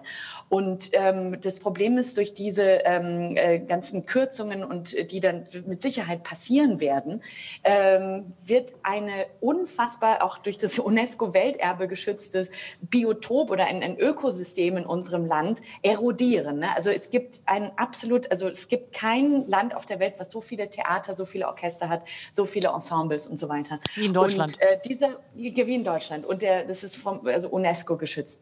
Und das, ähm, diese Erosion wird passieren. Der Humus von diesem Regenwald wird abgetragen. Und meine Sorge ist, dass dann nur noch ähm, Monokulturen äh, daraus entwachsen werden. Was meinen also Sie damit? Also, was also wie Raps und Soja anstatt blühende Flora ja, und Fauna. Ja, die, die, Metapher verstehe ich. Aber was hieße das für die Kulturlandschaft? Also eine gewisse Eventisierung, also ah. dass sozusagen so. nur große Galas mit absoluten Superstars oder nur die äh, absolut äh, ja auch, auch Filme produziert werden, die nicht ähm, unbequeme Fragestellungen beinhalten. Es werden weniger Uraufführungen an den Theatern gespielt, vielleicht auch weniger Neuentdeckungen von alten Stücken, sondern immer nur sozusagen die alten Kamellen, die vielleicht auch gute Stücke sind, aber die dann die sowieso schon den Spielplan total dominieren. Ne? Mhm. Also und äh, dieses dieses Ökosystem System wird eingehen und wird auch nie wieder wachsen, ähnlich wie das im Regenwald ist. Und wir müssen diese Entwicklung stoppen. Äh, Thomas Kufus, auch die, wenn wir die Frage aufnehmen, fürchten Sie das auch? Also dass äh, danach unter dann einem größeren ökonomischen Druck, größerem Verteilungsdruck, ähm, im Grunde genommen auch, also einerseits eine Eventisierung, das könnte ja auch bei der Kinolandschaft passieren, das wäre eine Frage. Ja. Ähm, aber eben auch, dass an den Stoffen sich etwas verändert. Also dass weniger riskante, weniger äh, ja. Äh, querulantische, weniger dissidente ja. Stoffe oder Geschichten erzählt werden? Das ist, äh, das ist auf jeden Fall voraussehbar, das sehe ich genauso. Ich weiß im Moment nicht ganz genau, ob ich das äh, per se fürchten soll oder ob es eine gewisse Selektion, sag ich mal, die sozusagen auf, natürlichem, auf einer natürlichen Art und Weise dann ja passieren würde oder semi-natürlichen Art und Weise passieren würde, manchmal vielleicht auch äh, ganz gut täte, gerade weil es in Deutschland ein zu viel an Filmproduktionen gibt. Das ist jetzt sehr spezifisch in unserer in unserer Branche, aber es ist eindeutig und das ist seit langer Zeit ein Teil der sozusagen Kinokrise des deutschen oder der Krise des deutschen Films, dass es ein zu viel an Filmen gibt, die zu wenige Leute sehen wollen.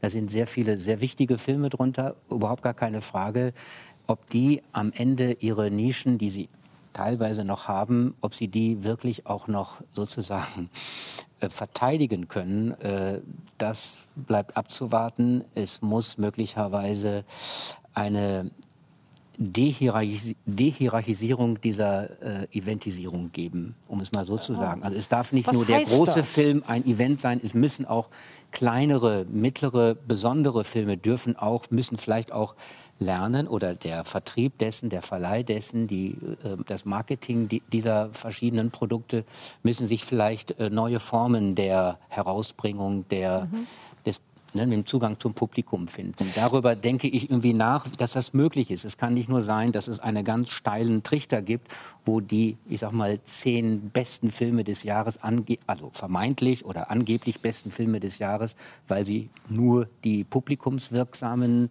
sozusagen als Maßstab haben. Das kann nicht sein. Gerade nicht in dieser vielfältigen deutschen Kultur. Dann wäre alles das, was in den letzten Jahrzehnten ja auch an Vielfalt gefördert würde oder worden ist, äh, wäre wäre sozusagen im Prinzip hätte, wäre nicht mehr nachhaltig weiterführbar, sondern ich, es muss irgendwie eine, eine neue Möglichkeit geben, meiner Ansicht nach, auch in diesen ja, in die Breite zu gehen und da aber auch gleichzeitig eine, eine Eventisierung hinzukriegen. Ich hab, ich hab, äh, es gab einen Artikel von Volkert Ude, dem äh, Kulturmanager im Tagesspiegel, der einen, wie ich fand, beeindruckend nachdenklichen Text geschrieben hat ähm, über die Frage, ob eigentlich man genug getan hat in den letzten Jahren, äh, um wirklich das Publikum auch einzuladen, um es divers genug zu gestalten, ist man wirklich, hat man sich genug angestrengt, sozusagen auch da- das Spektrum derer, die teilhaben oder die die es wahrnehmen, die eigene Arbeit äh, zu erweitern. Und er hat so etwas, ich glaube, es heißt also eben eine Form von New Deal äh, angeregt, dass man in der Kulturszene auch nicht über die Eventisierung nachdenkt, aber eben schon darüber nachdenkt, wie schafft man es einerseits eine größere Durchlässigkeit, eine, eine höhere Wahrnehmung der eigenen Arbeit, vielleicht auch eine höhere äh, Dialogbereitschaft herzustellen. Ähm, aber eben dadurch auch, auch ja, also auch die, die, die eigene Arbeit äh, mit einer größeren Kreativität vielleicht und Nachhaltigkeit zu betreiben. Äh, Anna Bros, ich weiß nicht, haben Sie es wahrgenommen oder haben Sie äh, ja. Ja.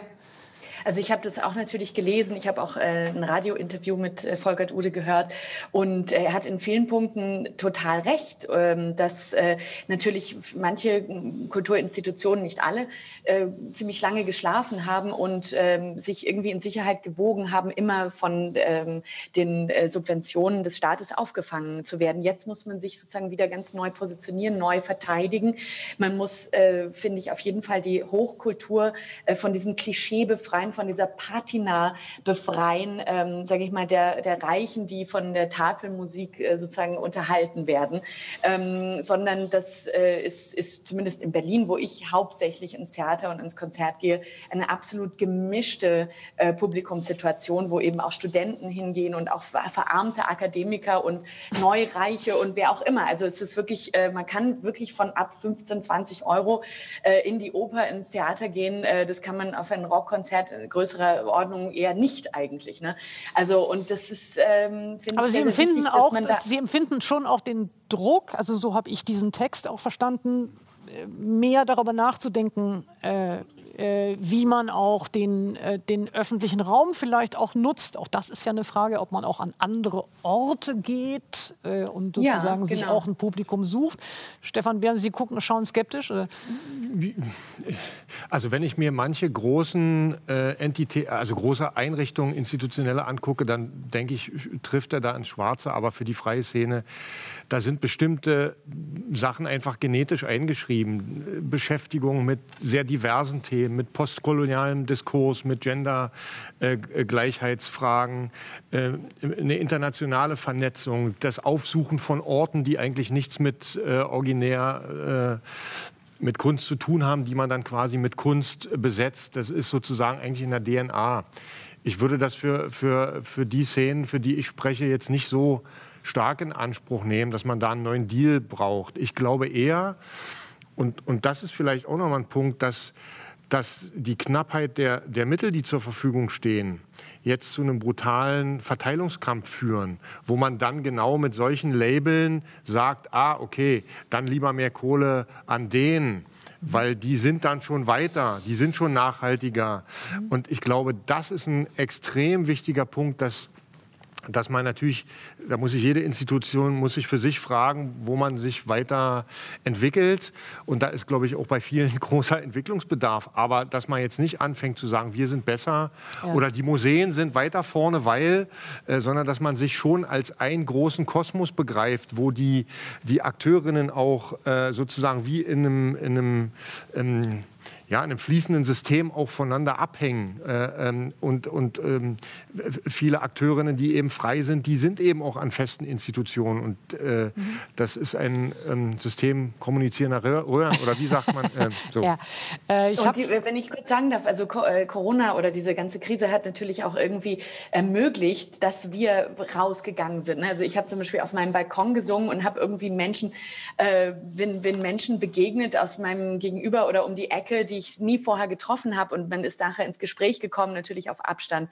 Ähm, Menschen haben in Ho Höfen, also haben Hofkonzerte gemacht, ähm, sind in Altersheime gegangen, Pflegeheime, Krankenhäuser und so weiter, wo man wirklich sich vielleicht auch noch mal ähm, ein neues Publikum mhm. auf eine sehr direkte und emotionale Weise erspielt hat. Und das könnte ich mir in der Richtung auch noch viel mehr vorstellen. Mhm. Ich weiß, dass die komische Ober Berlin da schon viel gemacht hat, das Konzert aus Berlin, dass man diese Outreach-Projekte macht. Und ich finde, wir können auch sehr viel eigentlich aus den, den äh, UK, aus den äh, britischen ähm, äh, Kulturinstitutionen lernen. So, hoffentlich bleiben sie alle bestehen. Das sieht nämlich da ganz finster aus, aber die haben unglaubliche Education-Programme, die dann letztendlich auch jemand wie Simon Rattle dann auch nach Berlin gebracht hat, äh, mhm. äh, Rhythm is it und so weiter und so weiter. Ich habe ähm, die ersten Fragen, die ähm, über das Netz eingegangen sind, die äh, äh, eigentlich alle gleichermaßen adressieren. Also vielleicht schauen Sie, äh, wo Sie zuschlagen möchten. Ähm, äh, die erste Frage ist, beim Lockdown des Kunstbetriebes stehen die KünstlerInnen im Vordergrund. Wie steht es mit der Absicherung der vielen Helfer, wie Maskenbildnerinnen, Bühnenarbeiterinnen? Vielleicht äh, Stefan Beermann?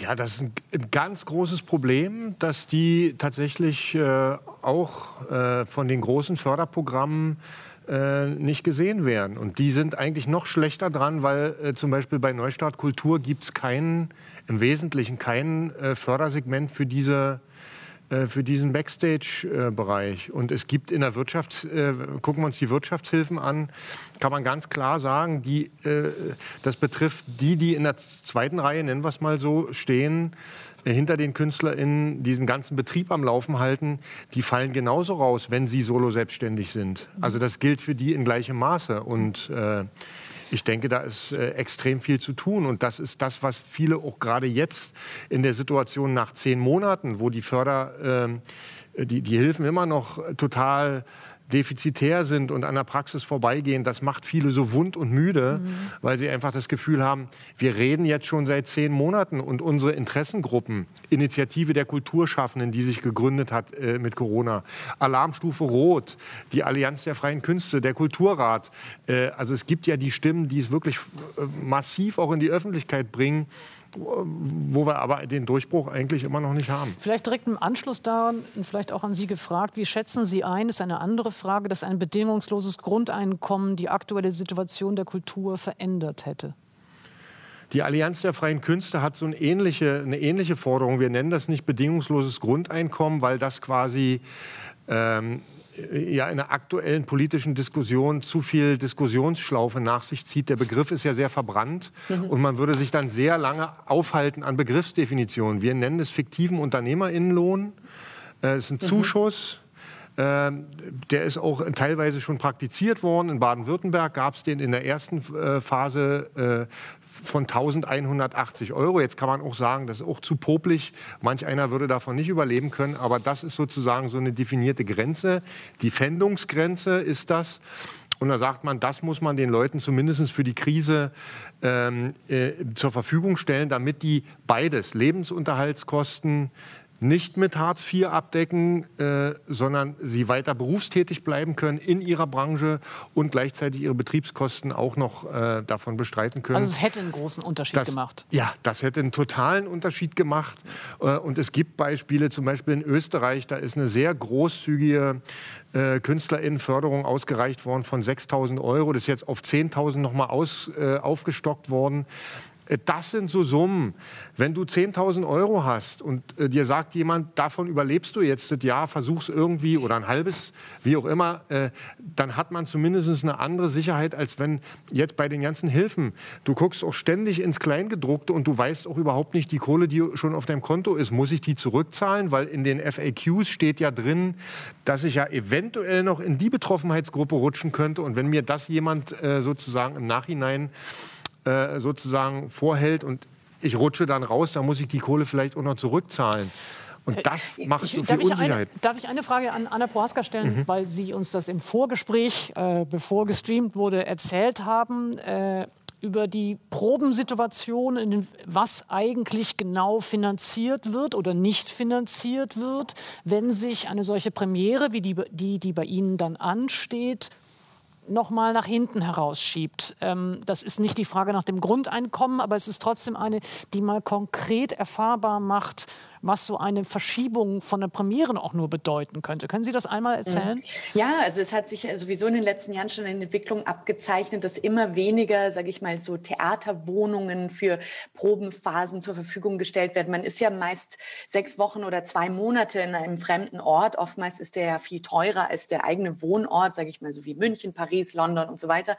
Äh, und das muss man sich dann selbst organisieren. Das geht dann oft über so Online-Plattformen, wo man wirklich auch in Vorleistung gehen muss. Und wenn dann, äh, wenn man dann nur, also keine Probenpauschale bekommt oder nur eine sehr geringe, die niemals diese Wohnkosten decken würde, ähm, ist es dann natürlich problematisch, wenn die Vorstellungen ausfallen, weil das sind die sozusagen Einnahmequellen, die einzelnen Vorstellungen, die einzeln bezahlt werden. Das sieht erstmal auf dem Papier großartig aus, aber davon muss man dann bis zu 50 Prozent Steuern zahlen und die Agenturen und eben die Lebensunterhaltungskosten. Und wenn die auch noch wegfallen oder nur eine statt fünf oder eine statt sechs Vorstellungen, dann kann man sich überlegen, dass man teilweise schon dabei ist, äh, sozusagen da, dafür draufzuzahlen, was man da macht. Und letztendlich ist es unser aller Berufung und unser Hobby auch gleichzeitig, aber es ist eben auch unser Lebensunterhalt. Aber ich wollte nur ganz äh, kurz darauf ansprechen, also alle Mitarbeiter von Theatern auf, hinter, unter, vor der Bühne, ähm, wir sind ja alle, also alle Freiberufler, die nicht sozusagen fest angestellt sind, haben ja das Problem, in dieses, dieses Catch-22-Dilemma reinzufallen, diese Zwickmühle, wo man oftmals und oftmals eben über 50 Prozent der Zeit an äh, staatlichen Theatern, staatlichen Institutionen engagiert ist auf Lohnsteuerkarte, aber eben nur für diesen begrenzten Zeitraum, das heißt zwei Monate, sagen wir mal. Und äh, man hat dann plötzlich keinen Anspruch auf November, Dezember Hilfe oder diese kurzfristigen Hilfen, weil man dann plötzlich als Angestellter gilt. Andersrum ist es aber so, man bekommt von diesen einzelnen Betrieben auch nicht dieses Kurzarbeitergeld, was Festangestellte bekommen. Mhm. Das heißt, im Endeffekt bekommt man gar nichts. Und das ist, finde ich, ein ganz wichtiger Punkt, dass Leute das verstehen, dass Politiker das verstehen. Ähm, Sascha Lobo hat einen super Artikel in, in, im Spiegel äh, veröffentlicht, wo er von der Skepsis der ähm, deutschen Politik oder auch der deutschen Gesamtgesellschaft auf dem Blick, mit dem Blick auf Solo-Selbstständige mhm. gesprochen hat. Dass irgendwie so eine Art ähm, Missgunst auch in der Gesellschaft herrscht. Ach, ihr hättet euch doch was ansparen können. Und naja, ihr wolltet ja frei arbeiten und na, wir sitzen hier im Büro und, äh, äh, und, und äh, haben einen langweiligen Job und ihr macht da große Kunst. Naja, gut, jetzt sieht's halt mal schlecht aus bei euch und so. Also es ist so ein bisschen so eine, so eine Missgunst und, und so, eine, so, eine, so ein verzerrtes Bild davon, was es eigentlich bedeutet, von der Hand in den Mund letztendlich wirklich auch zu leben. Also gerade wenn man auch... Mh.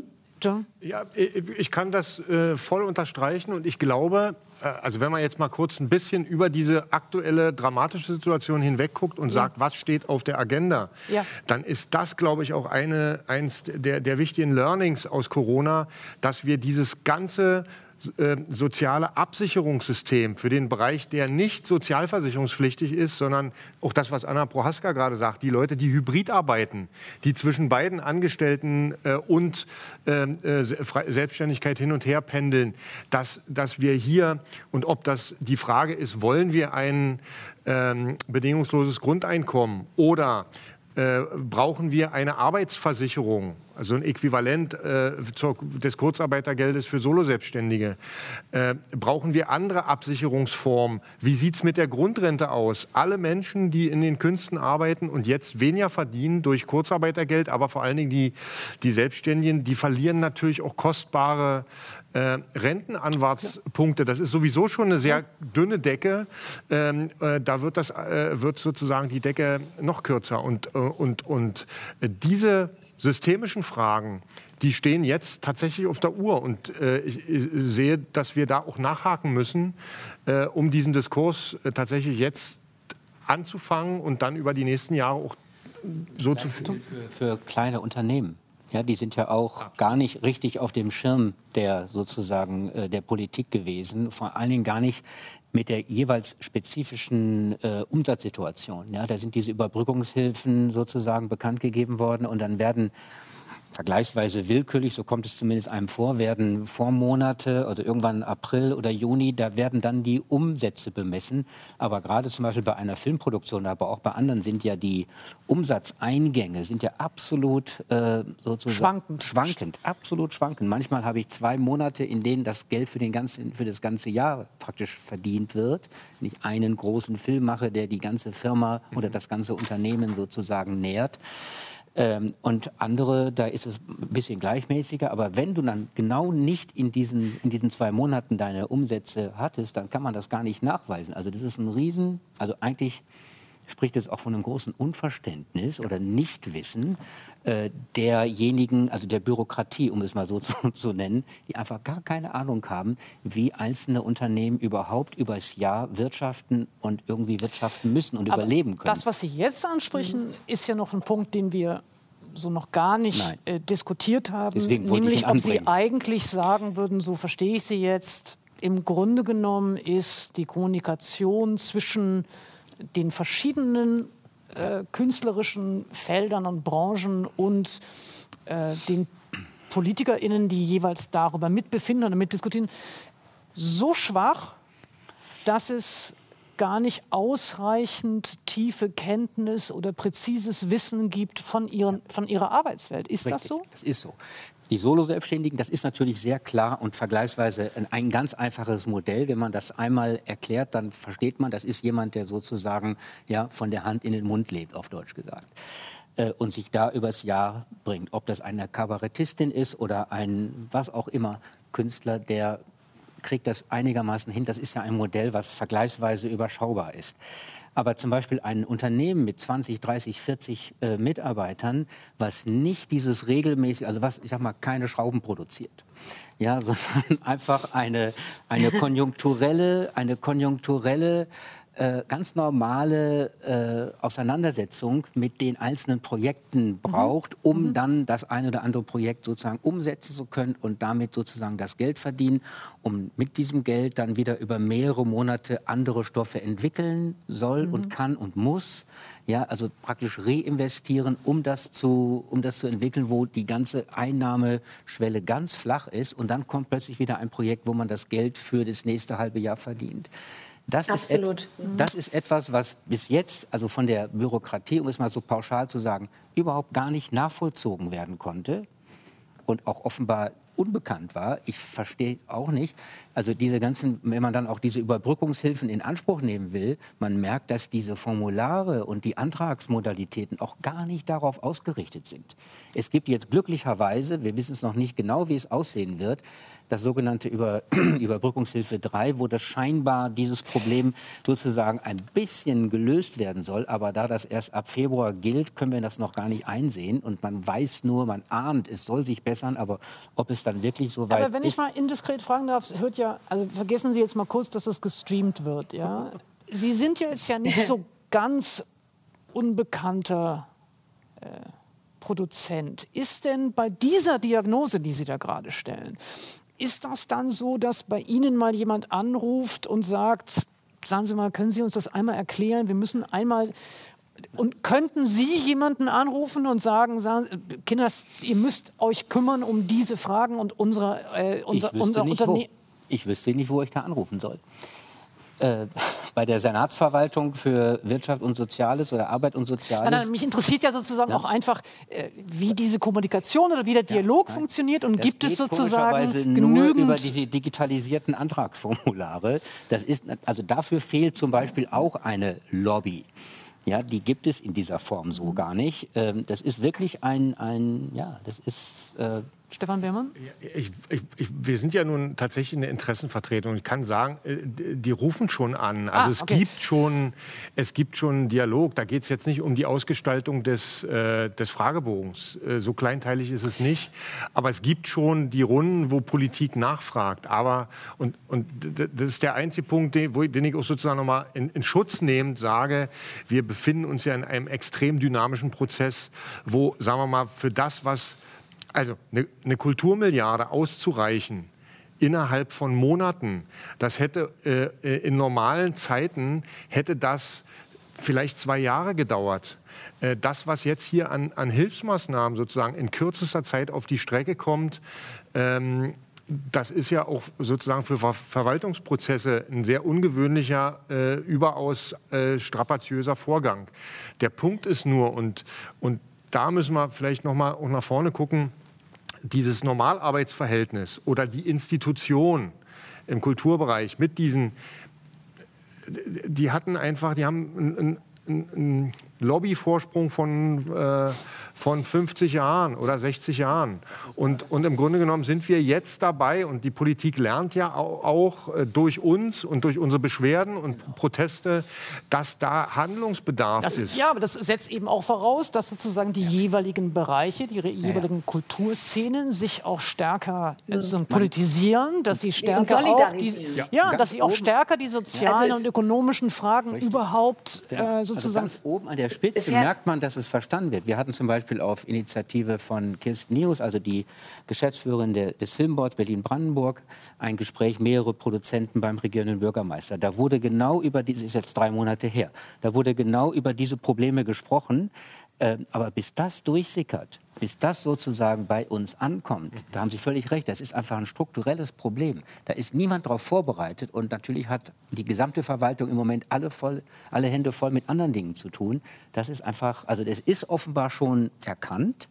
Ja, aber es ist einfach natürlich, das muss man auch zugeben, kompliziert, das so schnell umzusetzen. Mhm. Aber da gibt es ja, einen riesen... Das Problem ist, es ist einfach auch wirklich eine unglaubliche ungerecht Verteilung der Mittel und der Hilfsmittel, die sozusagen in die Kultur jetzt gepumpt werden im Moment. Ne? Also da gibt es sozusagen Intendanten oder geschäftsführende Direktoren, die sich jetzt zurücklehnen und die ähm, äh, beantragen Kurzarbeit und sanieren sich sozusagen ihre Betriebe jetzt gesund, während die einzelnen ähm, äh, Freiberufler Freiberufler, ob das jetzt Beleuchter oder, oder, oder Sänger oder Tänzer sind, äh, einfach mit nichts oder mit sehr wenig abgespeist werden. Ne? Und das, das ist irgendwie eine ungerechte, aber man kann auch nicht überall immer nur Geld reinstopfen. Man muss sich auch überlegen, man muss endlich anfangen, Schrift, äh, äh, schrittweise äh, Öffnungsszenarien zu überlegen und auch umzusetzen, weil es gibt gewisse Biografien, sage ich mal, äh, ganz klassisches Beispiel, eine Tänzerin, die hat nun mal nur so und so viele Jahre, die sie funktioniert funktionieren kann,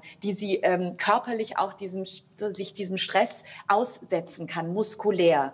Ähm, und äh, das sind wirklich sehr wenige Jahre und das sind wahrlich keine Fußballergehälter, die diese Menschen äh, bekommen mhm. haben, wenn sie dann mit 38 oder 40 in Pension gehen. Ja. Und äh, das ist eine ganz, ganz große auch psychische und biografische Verzweiflung, die diese Menschen auch erleben.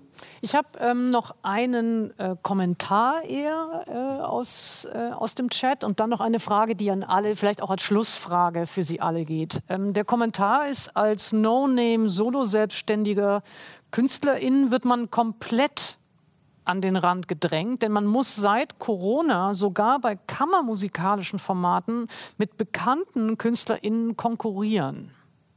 Also das als Kommentar äh, für einfach auch eine bestimmte Gruppe von Personen. Und als Frage an Sie alle, Wie glauben Sie, dass das Publikum nach der Eröffnung der Theater oder der Konzerthäuser oder der Kinos reagiert? Werden alle Vorstellungen ausverkauft sein oder glauben Sie, wird das Publikum eher vorsichtig sein und vielleicht später einen Besuch wagen? Also ein kleine, einen kleinen Eindruck bekam man ja jetzt im Sommer, als die Kinos wieder öffneten und mit ihren Hygiene, wie ich fand übrigens ganz tollen Hygienekonzepten. Ähm, ich kann jetzt in der Theater, Theater auch, ich war nur zweimal im Theater, aber ich war wirklich vielfach ins Kino. Ich bin sehr viel ins Kino gegangen, weil ich irgendwie dachte, Wer weiß, wann es noch wieder möglich ist, weil alle sprachen ja von dieser zweiten Welle, die kam, obwohl sie noch nicht da war äh, die kommen sollte, obwohl sie noch nicht da war. Und ähm, da gab es, fand ich, eine große, äh, äh, ja, einen großen Rand fast auf diese dann vergleichsweise natürlich sehr spärlich besetzten Kinos. Es hieß dann, bei 60 Zuschauern ist es ausverkauft, du kriegst kein Ticket mehr, obwohl normalerweise da mehrere hundert reingehen. Aber da, diese Hygienekonzepte waren eben so streng und ja auch richtig. Ähm, ich glaube, dass es gerade in großen Städten wie Berlin und anderen, München, Hamburg, Köln, dass es da einen Ran gibt, wenn es wieder möglich ist. Das ist eine Hoffnung auch, aber ich glaube auch, dass es so sein Warum wird. glauben Sie eher Städte als äh, jetzt kleinere Tja, weil ich glaube, dass das in der Kle also vielleicht ist es auch in der, vielleicht ist es auch auf dem Land oder in der Provinz, obwohl das gar nicht jetzt abwertend gemeint, äh, gemeint sein soll. Vielleicht ist es da auch so. Das kann ich vielleicht schlechter beurteilen. Okay.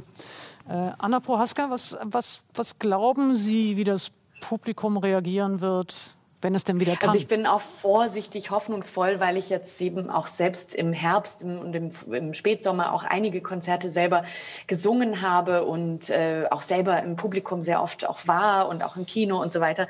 Ich hatte schon das Gefühl, dass da ein irrsinniger Hunger für diese, diese Endorphine, für, für diese Erhebung, die man erlebt mit bei so einem Gemeinschaftserlebnis auch da ist.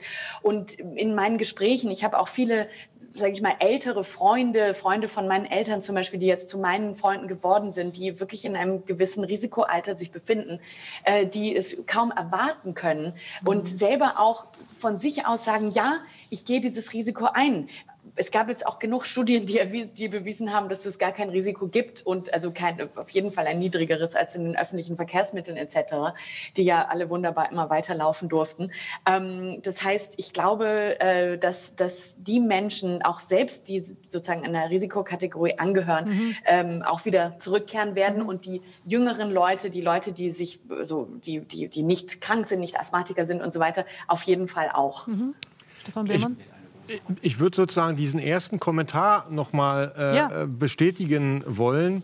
Wir haben tatsächlich auch eine, eine Hierarchisierung, äh, wie quasi KünstlerInnen Solo-Selbstständig behandelt worden sind. Und das richtet sich auch quasi an den Appell all derer, die Anna Prohaska, die Intendanten und Geschäftsführer großer Institutionen, äh, da ist tatsächlich wirklich viel in die Hose gegangen. Und viele Leute sind wirklich über die Wupper gegangen, weil die ganzen die ganzen äh, Verträge, die bestanden haben, sind nicht ordentlich. Äh, äh, da sind keine Ausfallgagen gezahlt worden. Und das ist echt ein Drama. Und da gibt es tatsächlich auch, wenn, wenn, du eine bekannte, eine große Bekanntheit hast und ein Star bist, äh, dann halten die natürlich die Kontakte. Aber wenn du eine kleine ähm, ähm Kostüm- oder Bühnenbildnerin oder ein kleiner äh, ähm, Musiker bist, dann hast du natürlich weniger Chancen, da dein Ausfallhonorar zu kriegen. Und das ist echt ein ja, und man hat auch Angst, sich aufzulehnen. Man hat Richtig. Angst, rechtliche Schritte einzu, äh, äh, ähm, mhm. also, äh, anzugehen, weil ähm, in, in unseren Betrieben das doch alles sehr hierarchisch organisiert ist. Der Intendant, die Intendantin, der Regisseur, die Dirigentin, wer auch immer bestimmt, wer engagiert wird und wer rausgeschmissen wird. Und wenn man nicht irgendwelche persönlichen Kontakte hat oder familiäre Beziehungen, ist man nicht geschützt und ist, gilt dann gleich als schwierig ne? und wird dann einfach dann nicht mehr engagiert in der Zukunft. Und jeder kämpft halt um das eigene Fleischtöpfchen im Moment. Ähm, ich habe übrigens noch einen Kommentar, den ich doch auch noch äh, nachschieben möchte. Es sagt nämlich, gerade durch die Schließung der Theater auf Zeit ist es möglich geworden, Inszenierungen und Diskussionen im Internet anzuschauen und somit den Kreis der ZuschauerInnen zu erhöhen. Ich selbst genieße es, spannende Inszenierungen wiederzusehen und Diskussionen zu hören, die ich sonst nicht erleben könnte. Also da ist jetzt auch jemand dabei, äh, wo die Frage wieder auftaucht, ist es nicht auch eine Möglichkeit gewesen, das Publikum sozusagen zu erweitern? Wollen Sie da noch?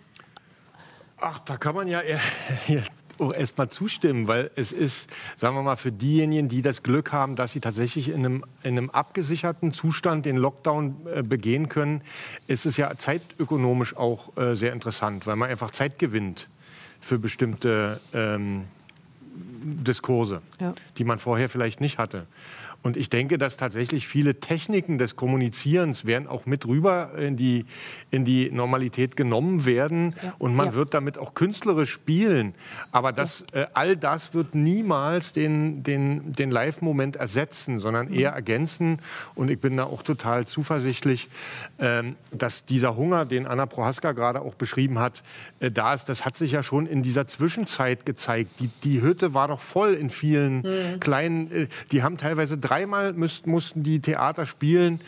Äh, damit, weil einfach, weil die Sehnsucht da war, quasi in diesen Zuschauerraum zu gehen und das äh, nicht, nicht am, am, Bildschirm irgendwas zu konsumieren. Ja. Ich würde mir äh, zum Abschluss äh, unseres Gesprächs eigentlich wünschen, dass wir diese selbe Diskussion auch noch mal führen miteinander, äh, wenn es wieder äh, geöffnet ist, weil ich schon die Sorge auch ein bisschen habe, dass die, die, diese, diese Repolitisierung vielleicht in den Szenen oder auch die Fragen der sozialen Fragen, die Fragen der ökonomischen Fragen, ähm, auch die Frage von Stoffen, ähm, dass wir die dann in der Eile oder vielleicht auch, äh, auch in der Hektik, dass man wieder normal arbeiten kann, wieder hintanstellen. Also vielleicht nehmen wir uns einfach alle zusammen vor, wir, wir kommen nochmal zusammen, wir, wir, wir, wir schauen über diese Fragen, dass wir diese Fragen auch tatsächlich kontinuierlich sozusagen in der Öffentlichkeit äh, diskutieren. Das würde mich sehr, sehr freuen. Ich bedanke mich erstmal bei Ihnen allen. Vielen Dank, Thomas Kufus.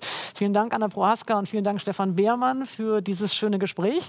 Und ich darf Sie ganz herzlich einladen zu dem nächsten Streitraum, der zum Thema Corona und der Backlash für Frauen am, das Datum steht jetzt hier nicht drauf, ich hoffe, ich sage es richtig, ich glaube am 12. Februar stattfinden wird.